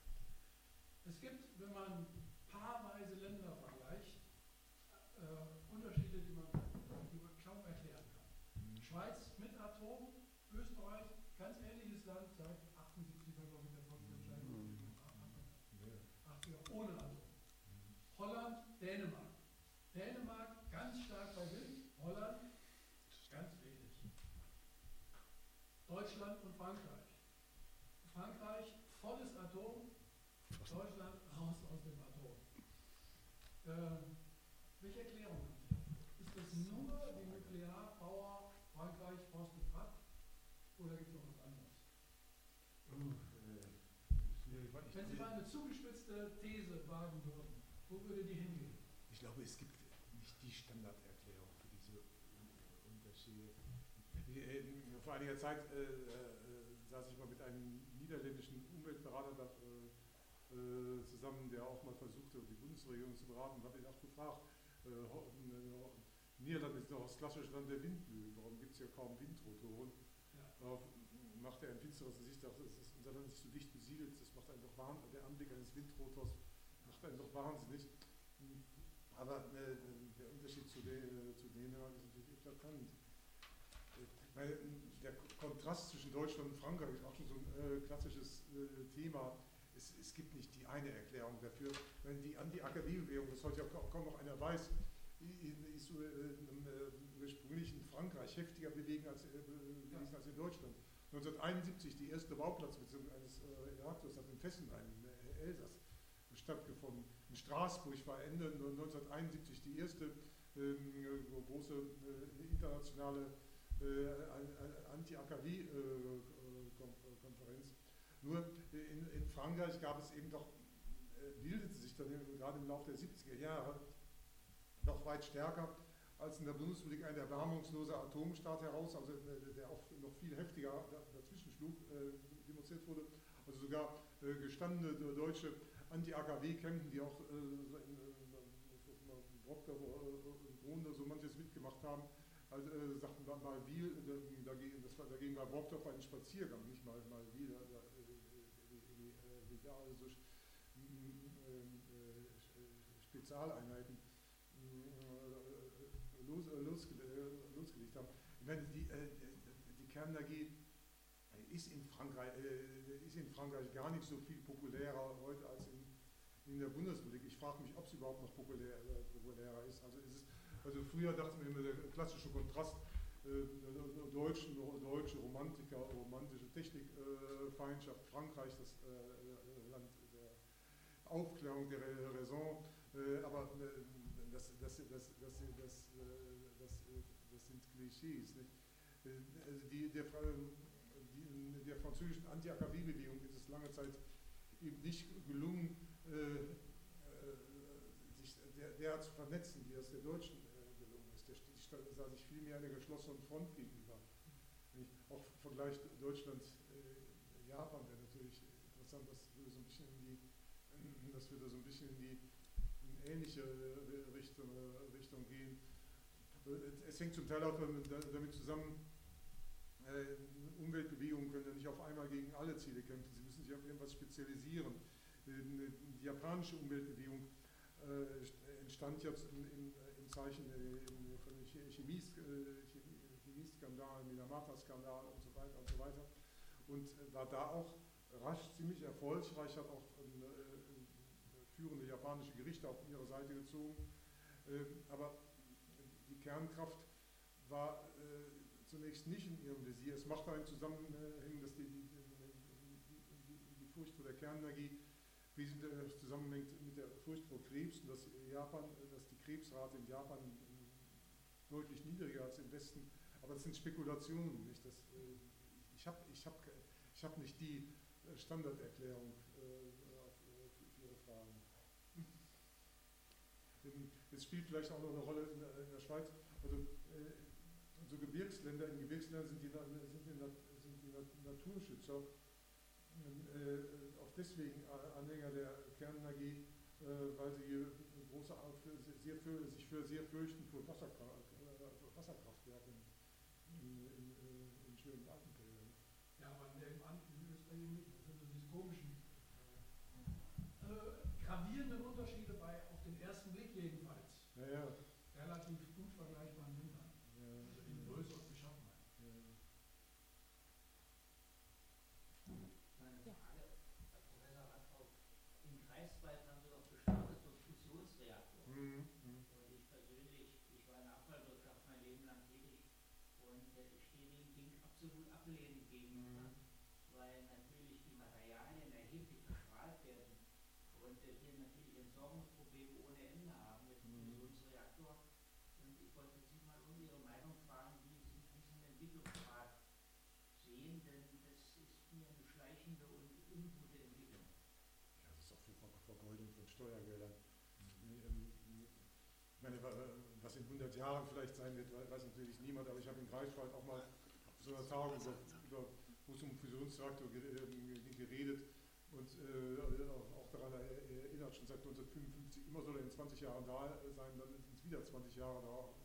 Haben sich natürlich verschiedene Leute sehr über mich, äh, sehr über mich geärgert.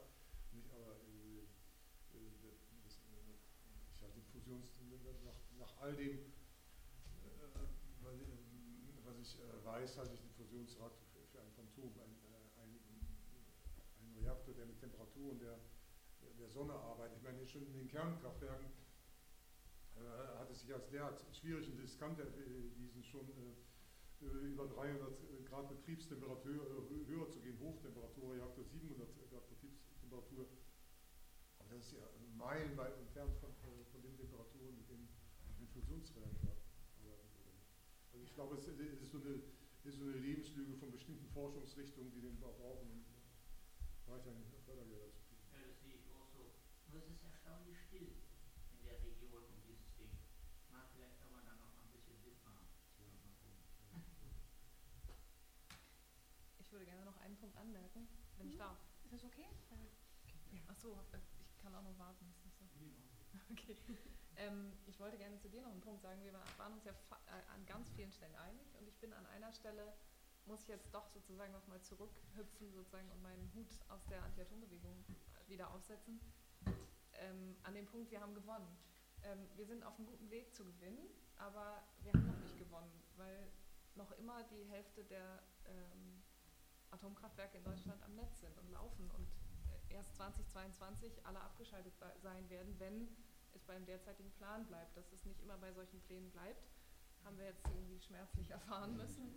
Ähm, das heißt, ein guter Freund von mir ähm, kommt immer mit dem Bild, wenn mir ein Freund sagt, er hört 2022 mit dem Rauchen auf, dann sagt man jetzt auch nicht Glückwunsch, sondern sagt, ich, ich hoffe, du, überle du, überle du erlebst das überhaupt noch. Also das ähm, finde ich, das dürfen wir nicht vergessen bei, der, bei dieser Diskussion, dass sozusagen der Kampf da noch nicht zu Ende geführt ist und dass wir ihn noch nicht vollständig gewonnen haben und dass ich es für sehr riskant halte, sich zurückzulehnen und zu sagen, prima, den Kampf haben wir gewonnen, ähm, das haben wir, wie gesagt, schon mal erlebt, dass sozusagen diese Debatte wieder aufgerollt worden ist. Und ich halte das selbstverständlich nach Fukushima auch für deutlich weniger wahrscheinlich, dass sie nochmal aufgerollt wird. Aber entschieden ist diese Frage noch nicht. Mhm. Das ist, äußert sich an der zweiten Stelle, an einer bisschen anderen Stelle auch ganz dramatisch. Da geht es um die Folgekosten von Atomenergie. Das ist das, was wir gerade erleben. Ähm, das ist sozusagen so ein bisschen so eine Kombination daraus, dass ähm, das auch den Energiekonzernen gerade deutlich bewusster wird, dass da noch Folgekosten übrig bleiben.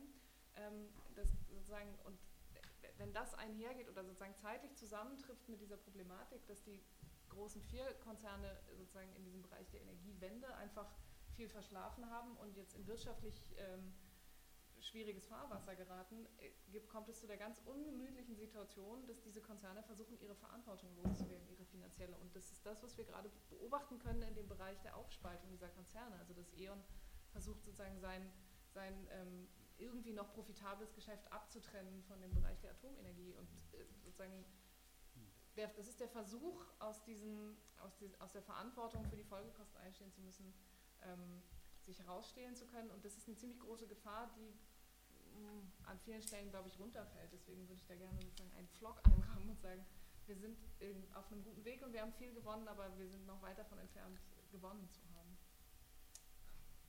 Kriege ich da noch eine kurze Antwort drauf? Ja. Ähm, ich glaube, da müssen wir auch anerkennen, dass wir einfach auch sozusagen ein bisschen aus verschiedenen Punkten kommen. Ich bin natürlich jemand, der seit Jahren in dieser Antikohlebewegung rumspringt und immer sozusagen die Anti-Atom-Kader und Aktivistinnen rüberlocken will. So, ihr habt doch schon gewonnen, kommt doch jetzt zu uns, wir brauchen eure Erfahrung und eure Skills. Ähm, das ist sozusagen einfach eine taktisch angetriebene Aussage.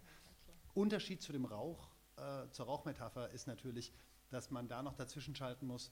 Ich glaube, ich kann die Metapher nicht weiter fortführen, weil ein Grund, warum ich glaube, die, Anti die Atomkraft ist in dem Sinne tot, ist, wenn du heute als Manager bei Vattenfall oder E.ON zu deinem Aufsichtsrat kommst und sagst, hey, ich habe einen Geschäftsplan für die nächsten 20 Jahre, der zentral auf Atomkraft aufbaut, dann würden die sagen, du hast offensichtlich einen an der Schecke. So, und deswegen glaube ich, dass der Zeitpunkt, wann die raus ist, der ist noch nicht, der, der ist noch offen. Aber der Kampf per se ist gewonnen. Da würde ich schon dabei bleiben, aber wie gesagt, auch zurück zum ersten Satz. Da haben wir einfach ein ganz klein bisschen, du warst bei ausgestrahlt lange und ich bin eben bei diesen Klimacamps und das wäre also das vielleicht nur dazu. Ähm, vielleicht noch ganz kurz zwei Nachsätze. Einerseits zur Hans-Frage. Wichtig ist bei sozialen, der, wenn man sagt, der Energiesäugler, ich bin so ein bisschen aus diesem, alles wird von unten immer angetrieben und wird dann von oben pervertiert, muss man mal gucken, was sind sozusagen die sozialen Bewegungen, die den produziert haben. Und da muss man auch politische Systeme schauen, wie die sozusagen offen sind für solche für, für, für Input von unten oder nicht. Da gibt es ein paar schöne vergleichende Studien von Brucht und, und diesem Kitschelt, diesem sozialen Bewegungsleuten. Und der Fusionsreaktor, der ist nur so ein, der ist so eine magische Idee. Ich habe als Kind im Magazin PM, in so einem Wissenschaftsnerd-Magazin, schon über den Fusionsreaktor gelesen. Das ist einfach so eine, das ist so wie der Weihnachtsmann, der Fusionsreaktor. Der ist halt der kommt irgendwann und macht alles gut. Das ist völlig, das ist komplett.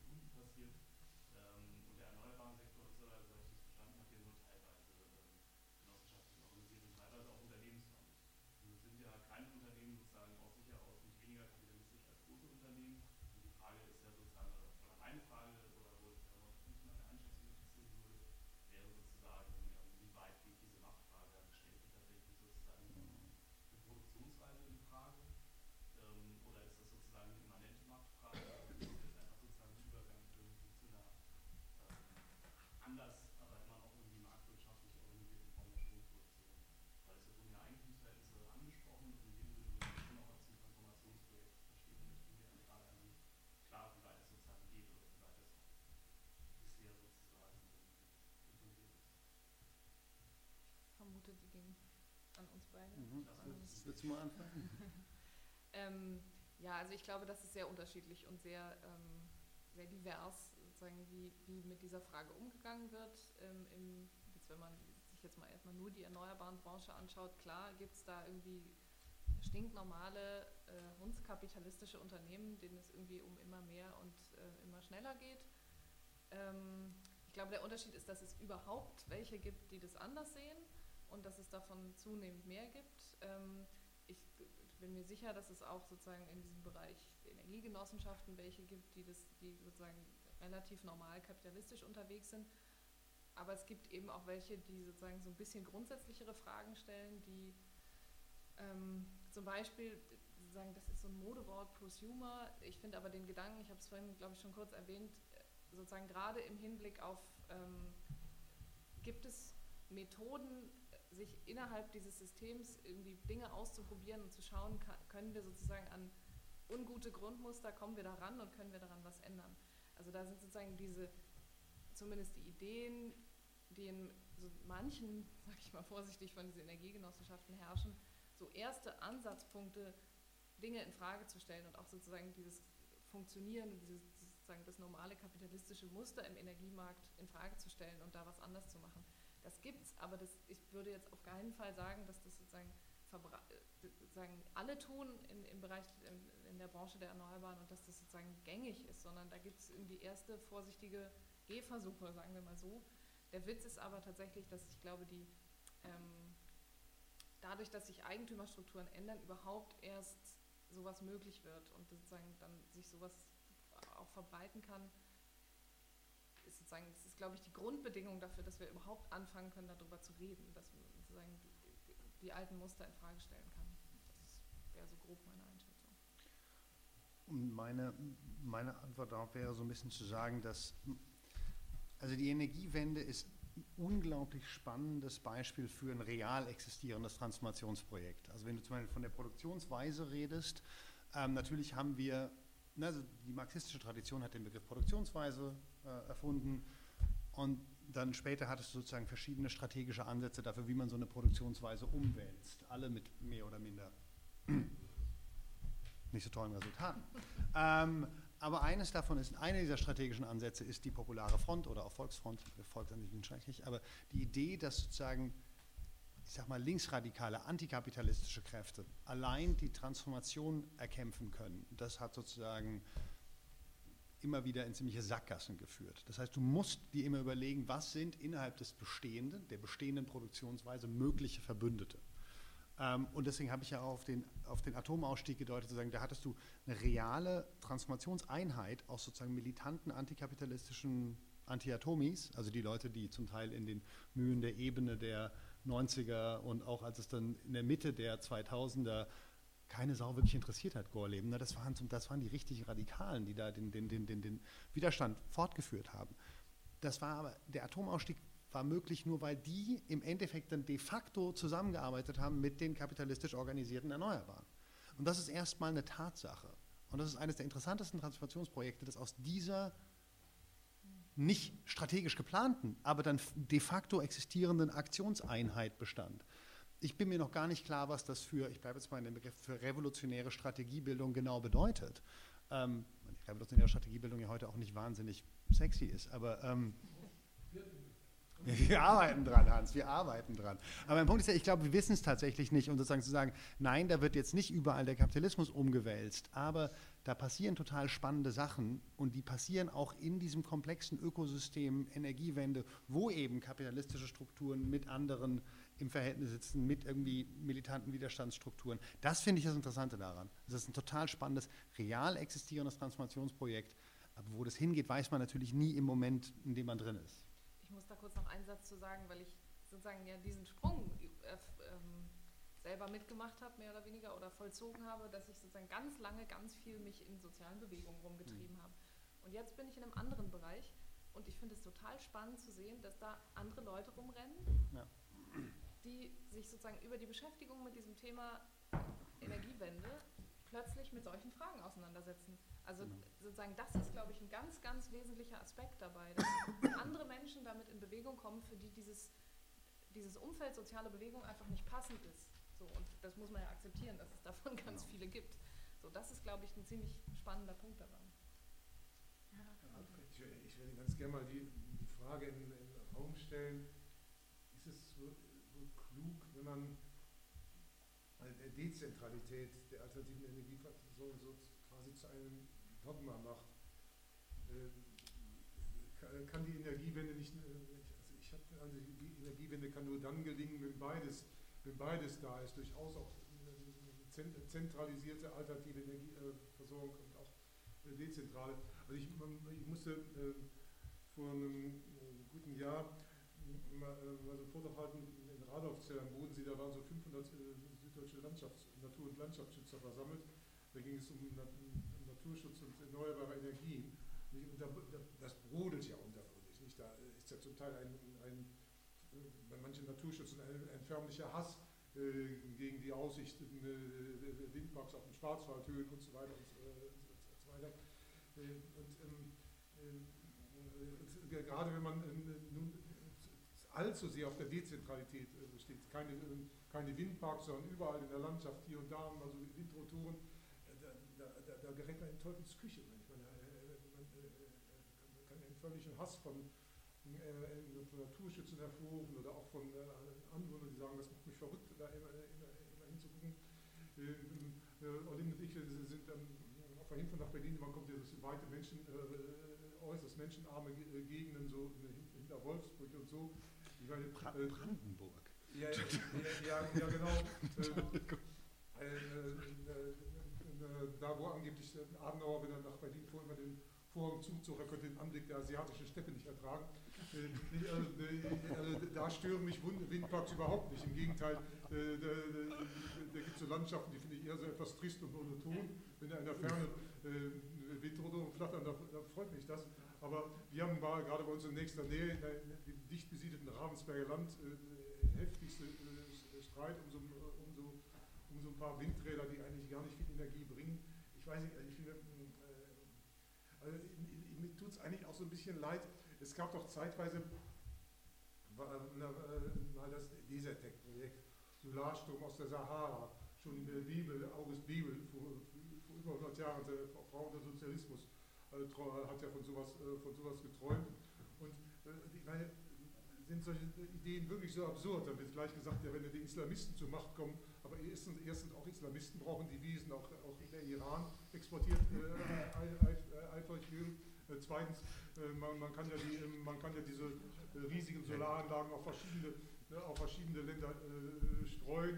Wenn in einen irgendwelche Verrückte an die Macht kommen, Das ist der schlimmste Energiekolonialismus, den ich auf der linken Veranstaltung seit langem Ja, gehört habe. Wenn, wenn, wenn die anständig bezahlt werden, dafür die Länder ist doch kein Energiekolonialismus. Okay, da. Ich habe hier vorne jetzt schon eine Meldung gesehen. Äh, Nochmal zur Eigentumsfrage. Also, was mir bei der Bürgerenergiewissenschaft nicht ganz klar ist, wem gehört das Koblenz? Dem, den Bürgerenergiegenossen oder der Stadt Berlin hinterher?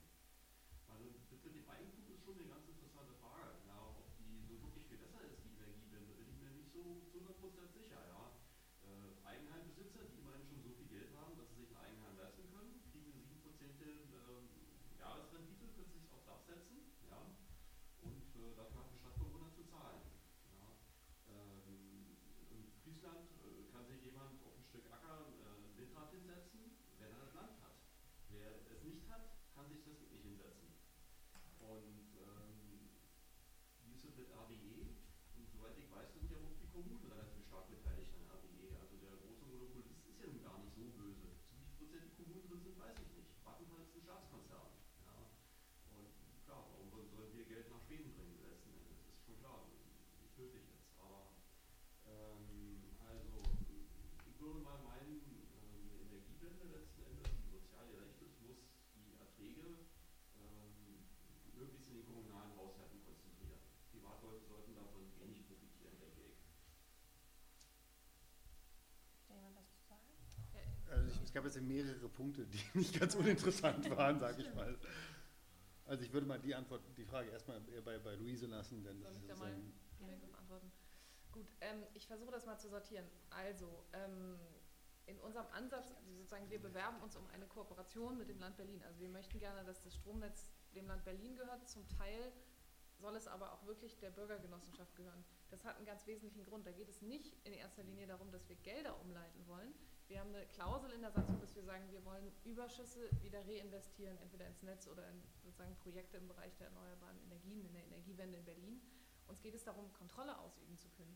Weil das Problem ist, da sozusagen, ich weiß, ich sitze ich möglicherweise in einem Raum, in dem es nicht allzu populär ist, aber ich äh, halte staatliche Unternehmen nicht immer für den allergoldensten Lösungsweg. Es gibt, man schaue sich um in Berlin, einen Haufen äh, landeseigene öffentliche Unternehmen, die überhaupt nicht so funktionieren, wie ich mir das vorstelle und wie ich das wünsche. Ich habe da keinen Einfluss drauf auf diese Unternehmen oder zumindest nur einen sehr, sehr, sehr mittelbaren. Ähm, ich bin abhängig von einem wahnsinnigen Filz. Ich bin abhängig davon, dass Politiker Entscheidungen treffen. Und ich habe an vielen Stellen, ähm, ich glaube, da bin ich sozusagen jetzt nicht die Einzige in Berlin, erfahren müssen, dass hier Entscheidungen nicht getroffen werden, Entscheidungen in landeseigenen Unternehmen, wo es um das Gemeinwohl der Bürgerinnen und Bürger geht, sondern wo es sozusagen einfach politische Machtfragen entschieden werden. Verweise nur auf das ähm, Atomkraftwerk der BEWAG auf der Pfaueninsel. Die BEWAG war ein öffentliches Unternehmen. Also ich glaube, das schlicht und ergreifend, das ist nicht immer die einzig selig machende Lösung, sondern es ist sinnvoll, dass es Möglichkeiten gibt der direkten Kontrolle. Das ist der Punkt, worum es uns geht. Wir wollen eine Minderheitenbeteiligung an diesem Unternehmen, aber wir wollen eine direkte Beteiligung, dass wir mehr Transparenz haben, dass wir wissen, was da abgeht in diesem Unternehmen. Weil man schaue sich um, was weiß ich, in den Wasserbetrieben, weiß jeder, was so abgeht in den Wasserbetrieben, öffentliches Unternehmen. Ich glaube schlicht und ergreifend, ich, keine Ahnung, ob es funktioniert. So ehrlich bin ich auch. Es gibt da jetzt noch nie so viele Beispiele für. Aber ich fände es eine spannende Alternative zu diesem ewigen Dogma, ist jetzt privat oder Staat, was ist denn jetzt hier irgendwie die beste Möglichkeit? Ich halte das für wahnsinnig wichtig, dass es Bereiche gibt, wo jeder selbst aktiv werden kann und eine Möglichkeit hat, Kontrolle auszuüben. Das ist, glaube ich, was ganz Wesentliches, wo genau sowas, was ich gerade angesprochen habe, ähm, sozusagen auch so ein Selbstermächtigungsgedanke ähm, in Gang kommt. Das ist, glaube ich, ein wesentlicher Punkt, worum es uns hier geht. Ähm, ich würde jetzt, wenn ich darf, gerne noch einen Punkt zu dieser De oder einen Satz zu der Frage der Dezentralität mhm. sagen. Ich glaube, also erstens, Dezentralität ist kein Selbstzweck. Das sozusagen mag an manchen Stellen sinnvoll sein, an anderen Stellen nicht. Das Wesentliche ist, glaube ich, das sind ja zwei Fragen, oder diese, diese Frage trifft ja zwei Ebenen. Die eine Ebene ist sozusagen die technische Ebene, wo ist es irgendwie notwendig, dass wir dezentral äh, produzieren und verbrauchen und wo ist sozusagen zentrale Anlagen sinnvoller. Dann kann man sich irgendwie lange darüber streiten, ob das jetzt sinnvoll ist, irgendwie Strom weit, über weite Strecken zu transportieren und wie hoch die Leitungsverluste sind und so weiter und sozusagen das volkswirtschaftlich alles gegeneinander aufrechnen. Das ist die eine Seite. Ich finde aber relevanter ist eigentlich die gesellschaftliche Frage, die dahinter steht. Und es geht so ein bisschen auch in diese Richtung, wie haben Sie das genannt vorhin, also sozusagen die Aufsplitterung der Energiewende. Ich glaube, das ist nicht nur schlecht, das ist an manchen Stellen ein Problem, dass es, dass es da vielleicht nicht immer einen Konsens gibt und dass da nicht immer mit einer Stimme gesprochen wird. Aber ich halte das an vielen Stellen, das ist doch sozusagen genau das Zeichen davon, dass es nicht mehr in der Hand ist von einzelnen wenigen, die sich irgendwie in, hinter verschlossenen Türen ähm, absprechen und dann Entscheidungen treffen, völlig intransparent und ohne dass es die Möglichkeit gibt, darauf Einfluss zu nehmen. Der Witz ist, oder der große Vorteil an der Dezentralität ist nicht unbedingt die, technische De Dezentralität, sondern es ist sozusagen die Dezentralisierung der, der Entscheidungen, die da stattfindet und die Möglichkeit für ganz viele dezentrale einzelne Bürger Entscheidungen mitzutreffen. Das ist, glaube ich, der wesentliche Punkt. Und der Witz ist bei den zentralen Pro Projekten Desertec, aber man muss es gar nicht irgendwie jetzt über Desertec reden, sondern es reicht auch ein Offshore-Windpark. Das ist meistens zu groß für sozusagen dezentrale Initiativen, das bisschen ein blödsinniger Begriff, aber sozusagen für kleinere, bürgergetragene Initiativen, wo es Möglichkeiten zur Einflussnahme gibt. Das geht einfach nicht. So, und das, glaube ich, ist der wesentliche Punkt. Das ist irgendwie das, worum es uns an vielen Stellen geht, zu sagen, wir stellen hier eine grundsätzlichere Frage als die der Technik. Es geht uns nicht nur darum, eine gefährliche Technologie zu beenden, sondern es geht uns um eine gesellschaftliche Frage, die wir stellen. Und das ist, glaube ich, der wesentliche Punkt, weswegen es immer um diese Dezentralität als Dogma geht. Weil es um Macht, es geht um Macht im Endeffekt. Es geht nicht um Technologie, es geht um Macht. Also ich wollte jetzt nicht gleich dazu stellen, wenn noch jemand ja, was. Also ich Sie, Sie ganz lange gemeldet. Also ohne Strahlung können wir nicht leben. Die Frage ist der Dosis. Das ist wie mit dem Alkohol, nein.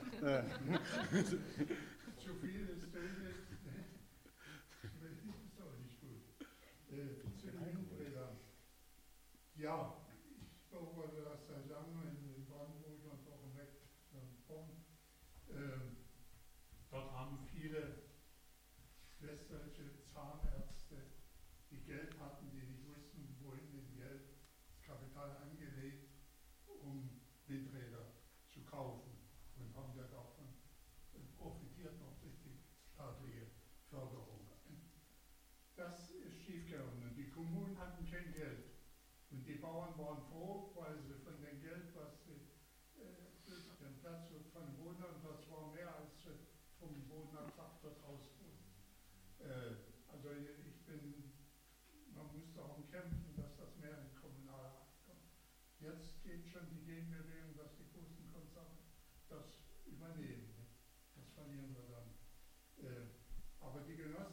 selber sind auch kein Selbstzweck.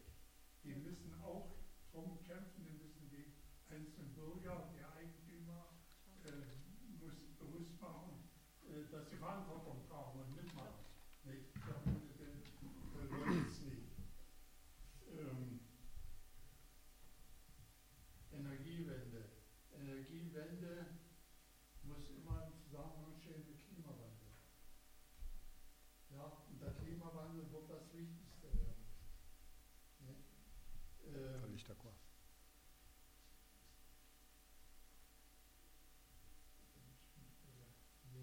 Auch Energiewende äh, ist ja kein Selbstzweck. Also das ist ja der Grund, warum wir es machen. Ja, äh, zur Braunkohle.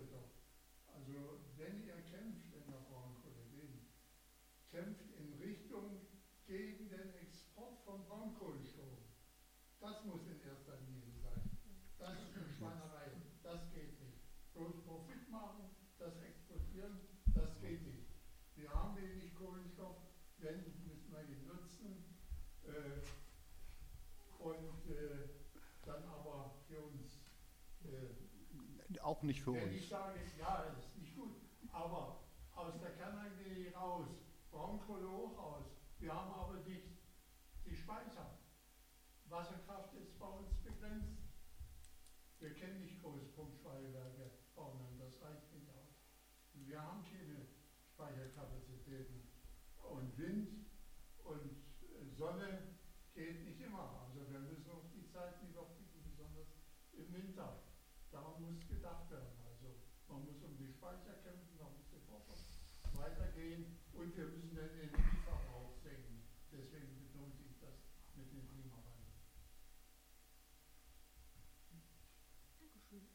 Nimmt noch eine?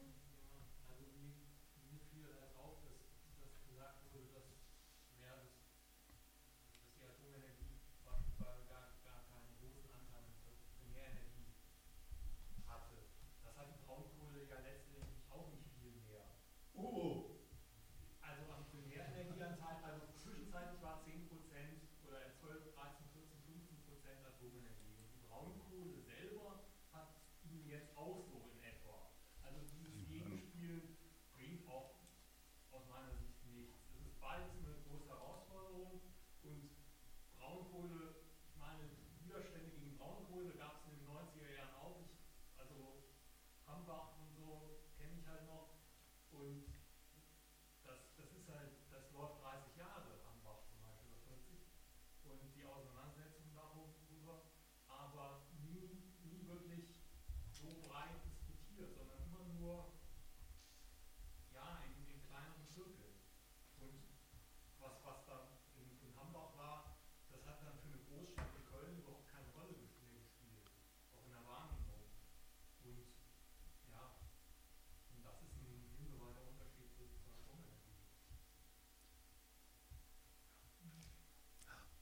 Gut, ich fange von hinten an.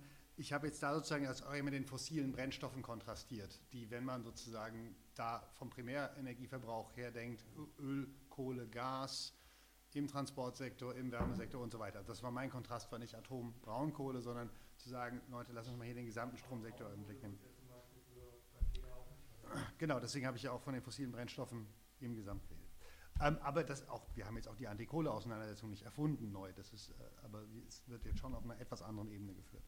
Ähm, mh, ich wollte schon noch mal kurz, also zu den zwei Punkten, einmal die Dezentralität. Ich stimme Luise völlig zu, das ist kein Dogma und man kann sich durchaus zum Beispiel eine höhere Zentralisierung der Distributionsstrukturen, also der Netze, vorstellen mit einer hohen Dezentralisierung der Produktionsstrukturen. Wir reden ja von einem System, das heißt, wir können verschiedene Elemente Produktion, Distribution, Konsum etc., uns durchaus anders überlegen. Also ich kann mir gewissen Grad der Zentralisierung bei Netzen halt immer jeweils vorstellen, vor allem wenn man sie dann nutzt, um dezentralisiert produzierten erneuerbaren Strom da reinzubringen. Ähm, als ich ein bisschen überreagiert habe, gerade als ich, das war der Satz, wenn da irgendwelche Verrückte an die Macht kommen. Sobald wir ein Energiesystem haben, was darauf basiert, dass wir Angst haben müssen, dass, Zitat, irgendwo irgendwelche Verrückten an die Macht kommen, dann hat das nämlich bestimmte geopolitische Effekte. Dann fangen wir nämlich an, der lokalen Regierung, die noch nicht von Verrückten gestellt wird, ich sage es mal, ich, wir übersetzen jetzt mal verrückt als Islamisten. Yeah. Ähm, for the purposes of the argument. Dann ähm, fange ich an, der Regierung, die noch nicht islamistisch ist, sehr viel Geld zu geben, damit sie ähm, sich militärisch vor den Verrückten schützen kann. Außerdem muss man dann militärisch die Installationen vor den Verrückten schützen, die ja unsere hohen, hoch, sozusagen hochproduktiven Wirtschaftssektoren antreiben. Das, das war nun mal schon mal ein Anfang. Sobald du anfängst, sobald du anfängst, in Nordafrika Desertec hinzubauen, bastelst du dir eine, eine sozusagen eine Pipeline nicht nur für Strom, sondern für Militarisierung und für ganz, ganz sozusagen klassische Zentrum-Peripherie-Verhältnisse mit ganz schlechten, sozusagen Terms of Trade hieß es damals in der Debatte, das ist immer so, du baust dir eine abhängige Ressourcenkolonie und genau den klassischen Zugriff über politischen Druck und militärische Steuerung, den wir seit 200 Jahren aus dem klassischen Imperialismus und Kolonialismus kennen. Und das ist und da haben wir jetzt sozusagen noch gar nicht von den gesellschaftlichen Vorteilen geredet, die durch eine dezentrale Energieproduktion hierzulande entstünden. Also ich bin jetzt kein absoluter Jünger des, äh, äh, wie er hieß er mal, Solarpapst Hermann Scheer. Mhm. Aber Hermann Scheer, hessischer, mittlerweile verstorbener SPD-Politiker, war ein sehr kluger Kopf und er hat diesen schönen Begriff der Technologik der Erneuerbaren äh, erfunden. Er sagte, also man, erneuerbare Energien können auch zentral, zentralistisch produziert werden. Desertec wäre ein Beispiel. Aber es ist sehr viel leichter, sich eine Dezentralisierung von Produktionsstrukturen und eben Eigentum an Produktionsmitteln vorzustellen bei erneuerbaren Energien. Man kann sich nicht irgendwie eine Atomkraft in jedes Hinter, in jedes, auf jedes Dach stellen. Das wäre eine ziemlich dystopische Vorstellung. Aber man kann sich tatsächlich Solarpaneele auf jedes Dach stellen.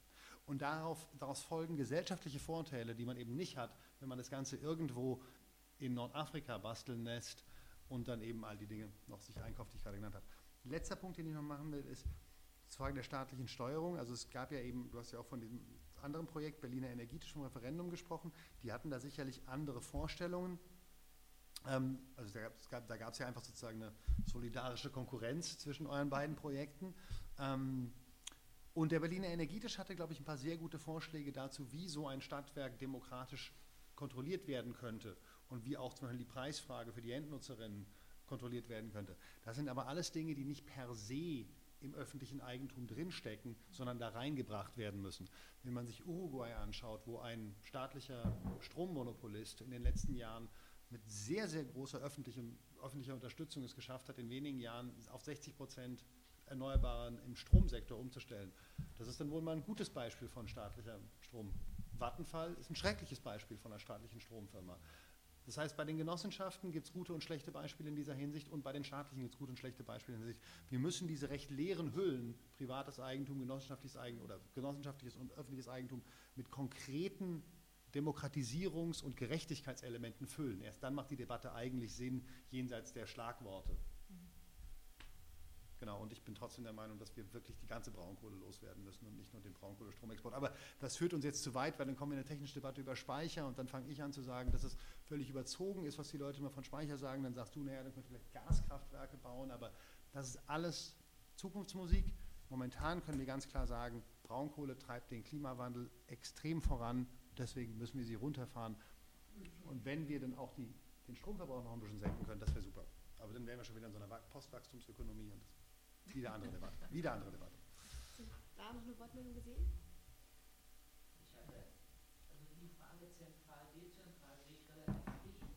Es kommt darauf an, äh, die Wertschöpfungspotenziale regional und lokal zu heben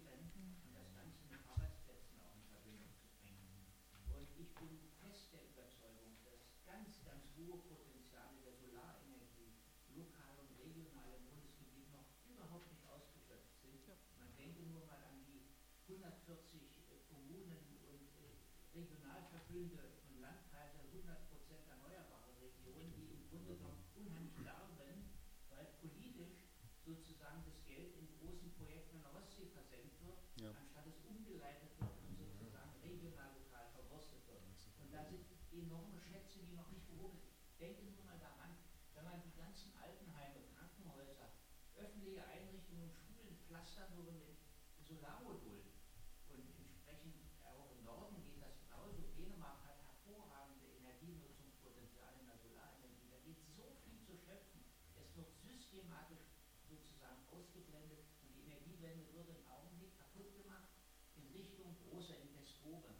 Und das ist ein großer Jammer und äh, da hofft man, ich jedenfalls, dass sich da noch Widerstand bringt. Ein zweiter Punkt, ich war mein ganzes Leben lang im öffentlichen Dienst beschäftigt und ich bin nicht so pessimistisch, dass man den öffentlichen Dienst nicht sozusagen reformieren kann und äh, demokratisieren kann. Das ist eine Frage, was man für ein politisches Personal hat, aber nicht nur das politische Personal, weil das häufig wechselt, sondern wie stabil auch die Mitarbeiterinnen und Mitarbeiter im öffentlichen Dienst selbst sind. Ich habe mein ganzes Leben so viel Luschen im Dienst sitzen sehen, die ich allerdings auch im Unternehmen habe sitzen sehen. Das ist gar kein großer Unterschied. Die sind, ähneln sich im Charakter alle ganz gewaltig. Und von daher. Die, die, die Luschen oder die Organisation? So, das erste ist ganz wichtig, wie das organisiert wird, wie es demokratisch ausgestaltet wird, welche Beiräte geschaffen werden und wie eine unablässige Druck der Bürger von draußen oder auch beherzter Staatsbeamter innen sozusagen oder Angestellte die Dinge in demokratischer Weise angehen. Und äh, das ist ein unvollendetes Projekt. Ich habe es genossen, ich bin in Hessen beruflich die ganze Zeit von den 80er Jahren in der Verwaltung tätig gewesen, bis vor ein paar Jahren. Und ich habe gesehen, Aufstieg und Verfall einer Verwaltung. Und, äh, Schönes das Buch. ist das absolut Schönste gewesen. Nur ganz kurz noch zur Braunkohle. Ich habe jetzt für die Bundestagsfraktion ein Papierchen gemacht äh, zur chemischen Verwertung von Braunkohle. Es ist so, dass das leider im Hintergrund immer noch schmort bei der IG Chemie und äh, in Kreisen der Chemiewirtschaft. Im Augenblick ist das nicht rentabel. Man bräuchte 80 äh, Dollar pro Barrel Öl, dann fangen sie wieder an. Aber es, wären, es sind Lehrstühle da. Es ist in der Chemie-Enquete des Landtages Nordrhein-Westfalen gesund geredet worden. Es sind verschiedene äh, Forschungseinrichtungen am Entstehen und sind gebildet worden. Es sind Reservepositionen, die da sind, die im Augenblick sich nicht äußern können, weil die materiellen Voraussetzungen nicht stimmen. Aber diese Stimmen sind nicht verstummt. Und von daher wird man auf die Rücksicht, nicht Rücksicht nehmen müssen, sondern sie aufmerksam beobachten, im richtigen Augenblick auch angreifen müssen, weil es wäre ein Rückschritt und Irrsinn, äh, aus Braunkohle Chemikalien zu machen, die dann letztlich die gleichen CO2-Werte geben, als wenn ich die Braunkohle gleich verbrenne. Denn aus einer Tonne Braunkohle kommt über die gleiche Tonne CO2 raus, ob ich sie nun sozusagen direkt verbrenne oder ob sie 20 Jahre schmoren als Chemikalien und dann irgendwo vergehen oder so. Ja. Also das sind Dinge, die im Auge behalten werden müssen. Ich sehe das gerade in der Lausitz, es ist noch mal ein Kohlenstofftransformationszentrum gegründet werden, wo ein Blödsinn. Und dann wird das mit erneuerbaren Energien verknüpft. Es wird immer, also, und da ist klar, Mensch, die Ossis sind natürlich ganz geknickt, dass ihnen die Braunkohle weggelaufen ist. Und deswegen ist natürlich Freiberg, Sachsen, ist natürlich nochmal mit dem Professor Meyer ehrenwerte Leute, ist nochmal die große Braunkohlechemie hochgezogen worden, strahlt natürlich aus. Jetzt ist Siemens gerade zusammengebracht, äh, die äh, Braunkohle, also die Vergasungssparte, weil sich das nicht mehr gelohnt hat. Und dann ist die Situation, Diskussion natürlich ein bisschen in die Knie gegangen. Aber man muss es im Auge behalten. Ganz wichtig äh, für kommende Situationen, denn wir haben die Träume nicht aufgegeben und müssen ein bisschen gucken. Das ist ein, Rück, Rück, das ist ein Rückzugsgefecht, verzweifeltes Rückzugsgefecht.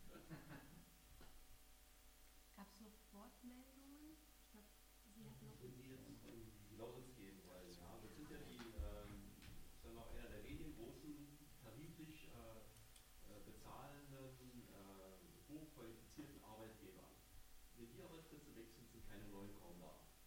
Und ähm, was ich in der Vergangenheit oft so gehört hatte, was so die Arbeitssitten betrifft, ja, sind in den Firmen der erneuerbaren Energien, ja, äh, hat man oft äh, von Wirtschaftsfeindlichkeit gehört. Mhm.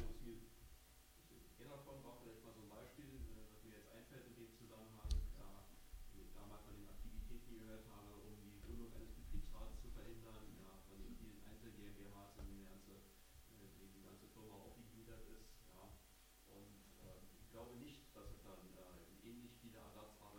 ähnlich gut bezahlte geben wird in der Lausitz. Die verschwinden einfach und äh, sind dann vermutlich eben als Arbeitsplätze auch netto vermutlich eher weg. Meine Vermutung, ja. Und ähm, wenn Sie also sagen, jetzt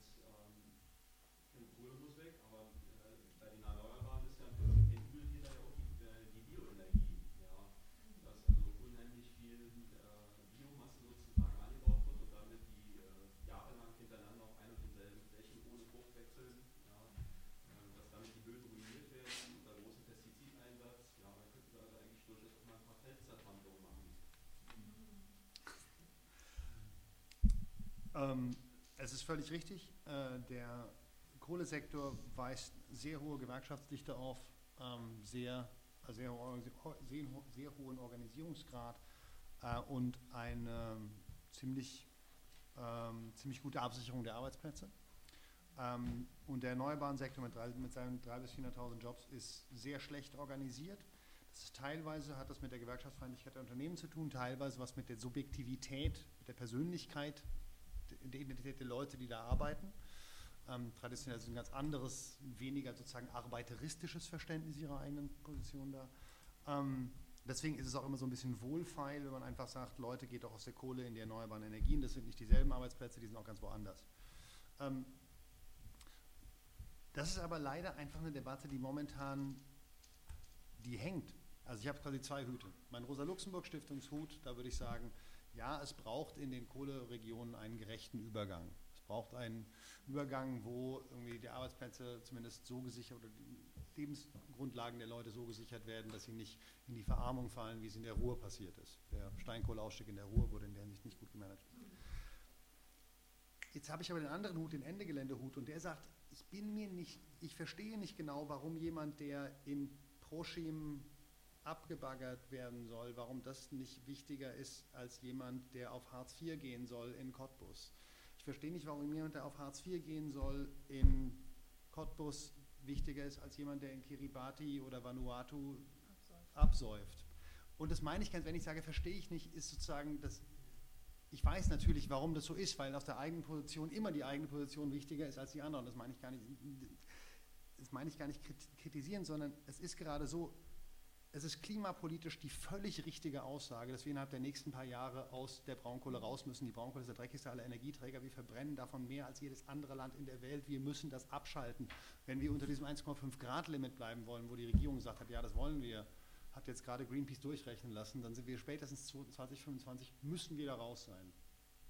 Gleichzeitig ist natürlich, wenn man das regional, strukturpolitisch oder arbeitsmarktpolitisch sieht oder sozialpolitisch, eine andere Forderung vielleicht die richtige. Und da ist es gerade so, ich biete Beispiel jetzt gerade einen Workshop an, der heißt Klimagerechtigkeit jetzt, Ausrufezeichen. Und dann, klar, aber für wen eigentlich und wie genau? Weil wir sagen alle Klimagerechtigkeit auf der Linken klingt gut. Aber Klimagerechtigkeit für Leute in Cottbus ist vielleicht was anderes als Klimagerechtigkeit für die Leute, die Leute in Vanuatu und Kiribati. Und da müssen wir einfach ganz ehrlich gerade sagen, als linksökologische Kräfte, da wissen wir einfach gerade nicht, was der richtige Weg ist. Es gibt keine Vorschläge für gerechte Übergänge in Braunkohleregionen. Die werden auch nicht von der Gewerkschaft vorgelegt, die BCE, eine der konzernnahsten Gewerkschaften, die im DGB sich organisieren darf, das nächste an einer gelben Gewerkschaft, was im DGB überhaupt drin sein darf. Die sagen immer keinen Ausstieg, legen aber auch keine Pläne für einen gerechten Übergang vor. So, da hängen wir alle gerade. Und deswegen sage ich mit meinem klimapolitischen Hut, sorry, wir müssen raus aus der Braunkohle, weil ich eben dann doch auch den Gerechtigkeitsanspruch der Menschen aus Kiribati und Vanuatu irgendwie in die Debatte hier tragen will. Das tut nicht die BCE, das tut nicht Agora Energiewende und auch nicht die Bundesregierung. Und das tun gerade wir Klimaaktivistinnen. Das ist das eigene Land am Ende. Also wir sind hier genauso betroffen, nicht genauso, aber sehr auch betroffen vom Klima. Schon sehr anders. Wir sind auch betroffen, aber sehr anders. Also meine Wohnung in Neukölln. Wird nicht absaugen. Nee. Also ich zumindest, glaube ich, Vierter Stock. Ja, vierter, dritter Stock. So. Nein, aber ist, das ist gerade, das will ich, will ich mich darüber nicht lustig machen, das ist die Frage, an der wir gerade als Kohlebewegung, das ist die Kampffrage der nächsten Jahre. können wir einerseits einen schnellen Kohleausstieg durchsetzen und andererseits irgendwie das aber auch sozial gerecht gestalten. Niemand weiß wie. Würde jetzt unter Anbetracht der Zeit die Fragerunde langsam schließen. Ich habe gesehen, eine Wortmeldung war da noch.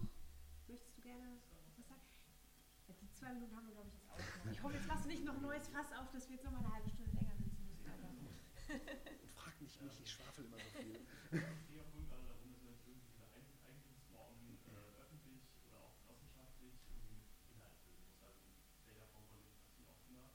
Ähm, dass die Kom- die Kommunalisierung jetzt irgendwie alleine nicht die Lösung sein kann, ist halt die Anzahl der ganzen landeseigenen oder auch kommunalen Unternehmen, die irgendwas machen, glaube ich, ganz gut.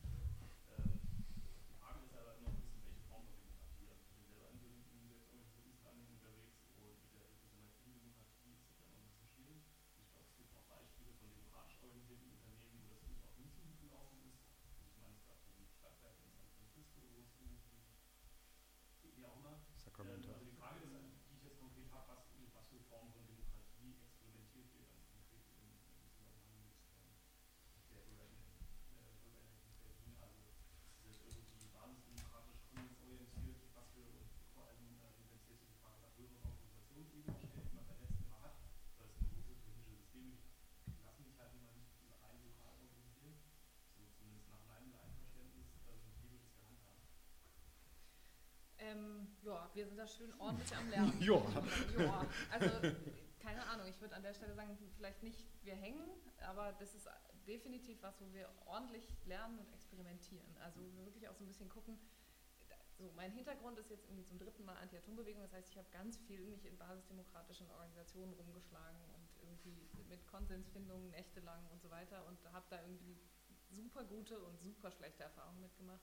Und das ist Wenn ich dazu mal wedeln darf. Total spannend zu sehen, dass viele Dinge davon auch in anderen ähm, Umfeldern total gut funktionieren und dass irgendwie da zum Teil die gleichen Sachen funktionieren, die gleichen Sachen auch nicht funktionieren.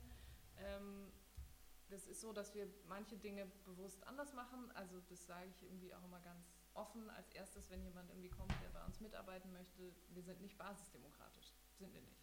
So, das heißt, es ist sozusagen ganz klar, dass wir bestimmte Entscheidungen basisdemokratisch treffen und ganz, ganz viele Entscheidungen nicht basisdemokratisch treffen. Dass wir ganz klar sagen, wir versuchen einen Weg zu finden, wie wir sozusagen die wesentlich, die sozusagen Dinge, die wir für wesentlich halten, basisdemokratisch zu entscheiden. Dass es aber auch ganz viele, was weiß ich, im Tagesgeschäft gibt und dass wir irgendwie den Weg finden, wie man möglicherweise, sollte das funktionieren, es irgendwie hinkriegt, mit so einer Institution wie dem Land Berlin zusammenzuarbeiten und irgendwie sozusagen Wege zu finden, sich mit denen, die sich sicherlich nicht nächtelang mit uns irgendwie an den Konsenstisch setzen werden, mit denen einen Weg zu finden, zu arbeiten. So. Das heißt, irgendwie, also ganz mal so runtergebrochen, sind es so Sachen wie, okay, wie gehen wir damit um? Tausend Leute, Mitgliederversammlung. Hm, also, wie organisieren wir das sozusagen? Wir üben da. Also das ist, glaube ich, genau das, wo wir irgendwie auch sagen, okay, das funktioniert, das funktioniert nicht, mhm, haben wir gelernt, das machen wir nächstes Mal anders, aber das ist also auch das, das totale Labor, an dem wir irgendwie basteln. Ja, zum Abschluss würde ich gerne euch drei, Ihnen dreien nochmal äh, die Möglichkeit geben, kurz Schlusswort zu sprechen. Müssen wir? Fünf- Die 15. müssen nicht, Mai, Ende Gelände, Lausitz. Schlusswort. Marco, möchten Sie noch was sagen? Muss ich sagen. Dann ich jetzt das Level Wort. Dann vielen, vielen Dank, äh, dass Sie heute alle da waren. Vielen, vielen Dank an die Referenten, dass ihr und Sie euch Zeit genommen haben für uns. Und äh, ich weiß nicht, ob Ja, ich bedanke mich auch. Ich weiß nicht, ob noch äh, jemand von euch von Ihnen mitkommen will. Wir gehen hier als Hell Punk meist nach den Veranstaltungen in unsere äh, vertraute Gaststätte Yala Yala. Das ist fünf Häuser weiter und äh, gibt es äh, Ara- Arabisches zu essen und äh, Bier vom Fass oder von Flasche, je nachdem, auch was alkoholfreies, sehr schönen Tee zum Beispiel. Und vielleicht können wir dann noch weiter diskutieren. Und ja, vielen Dank fürs.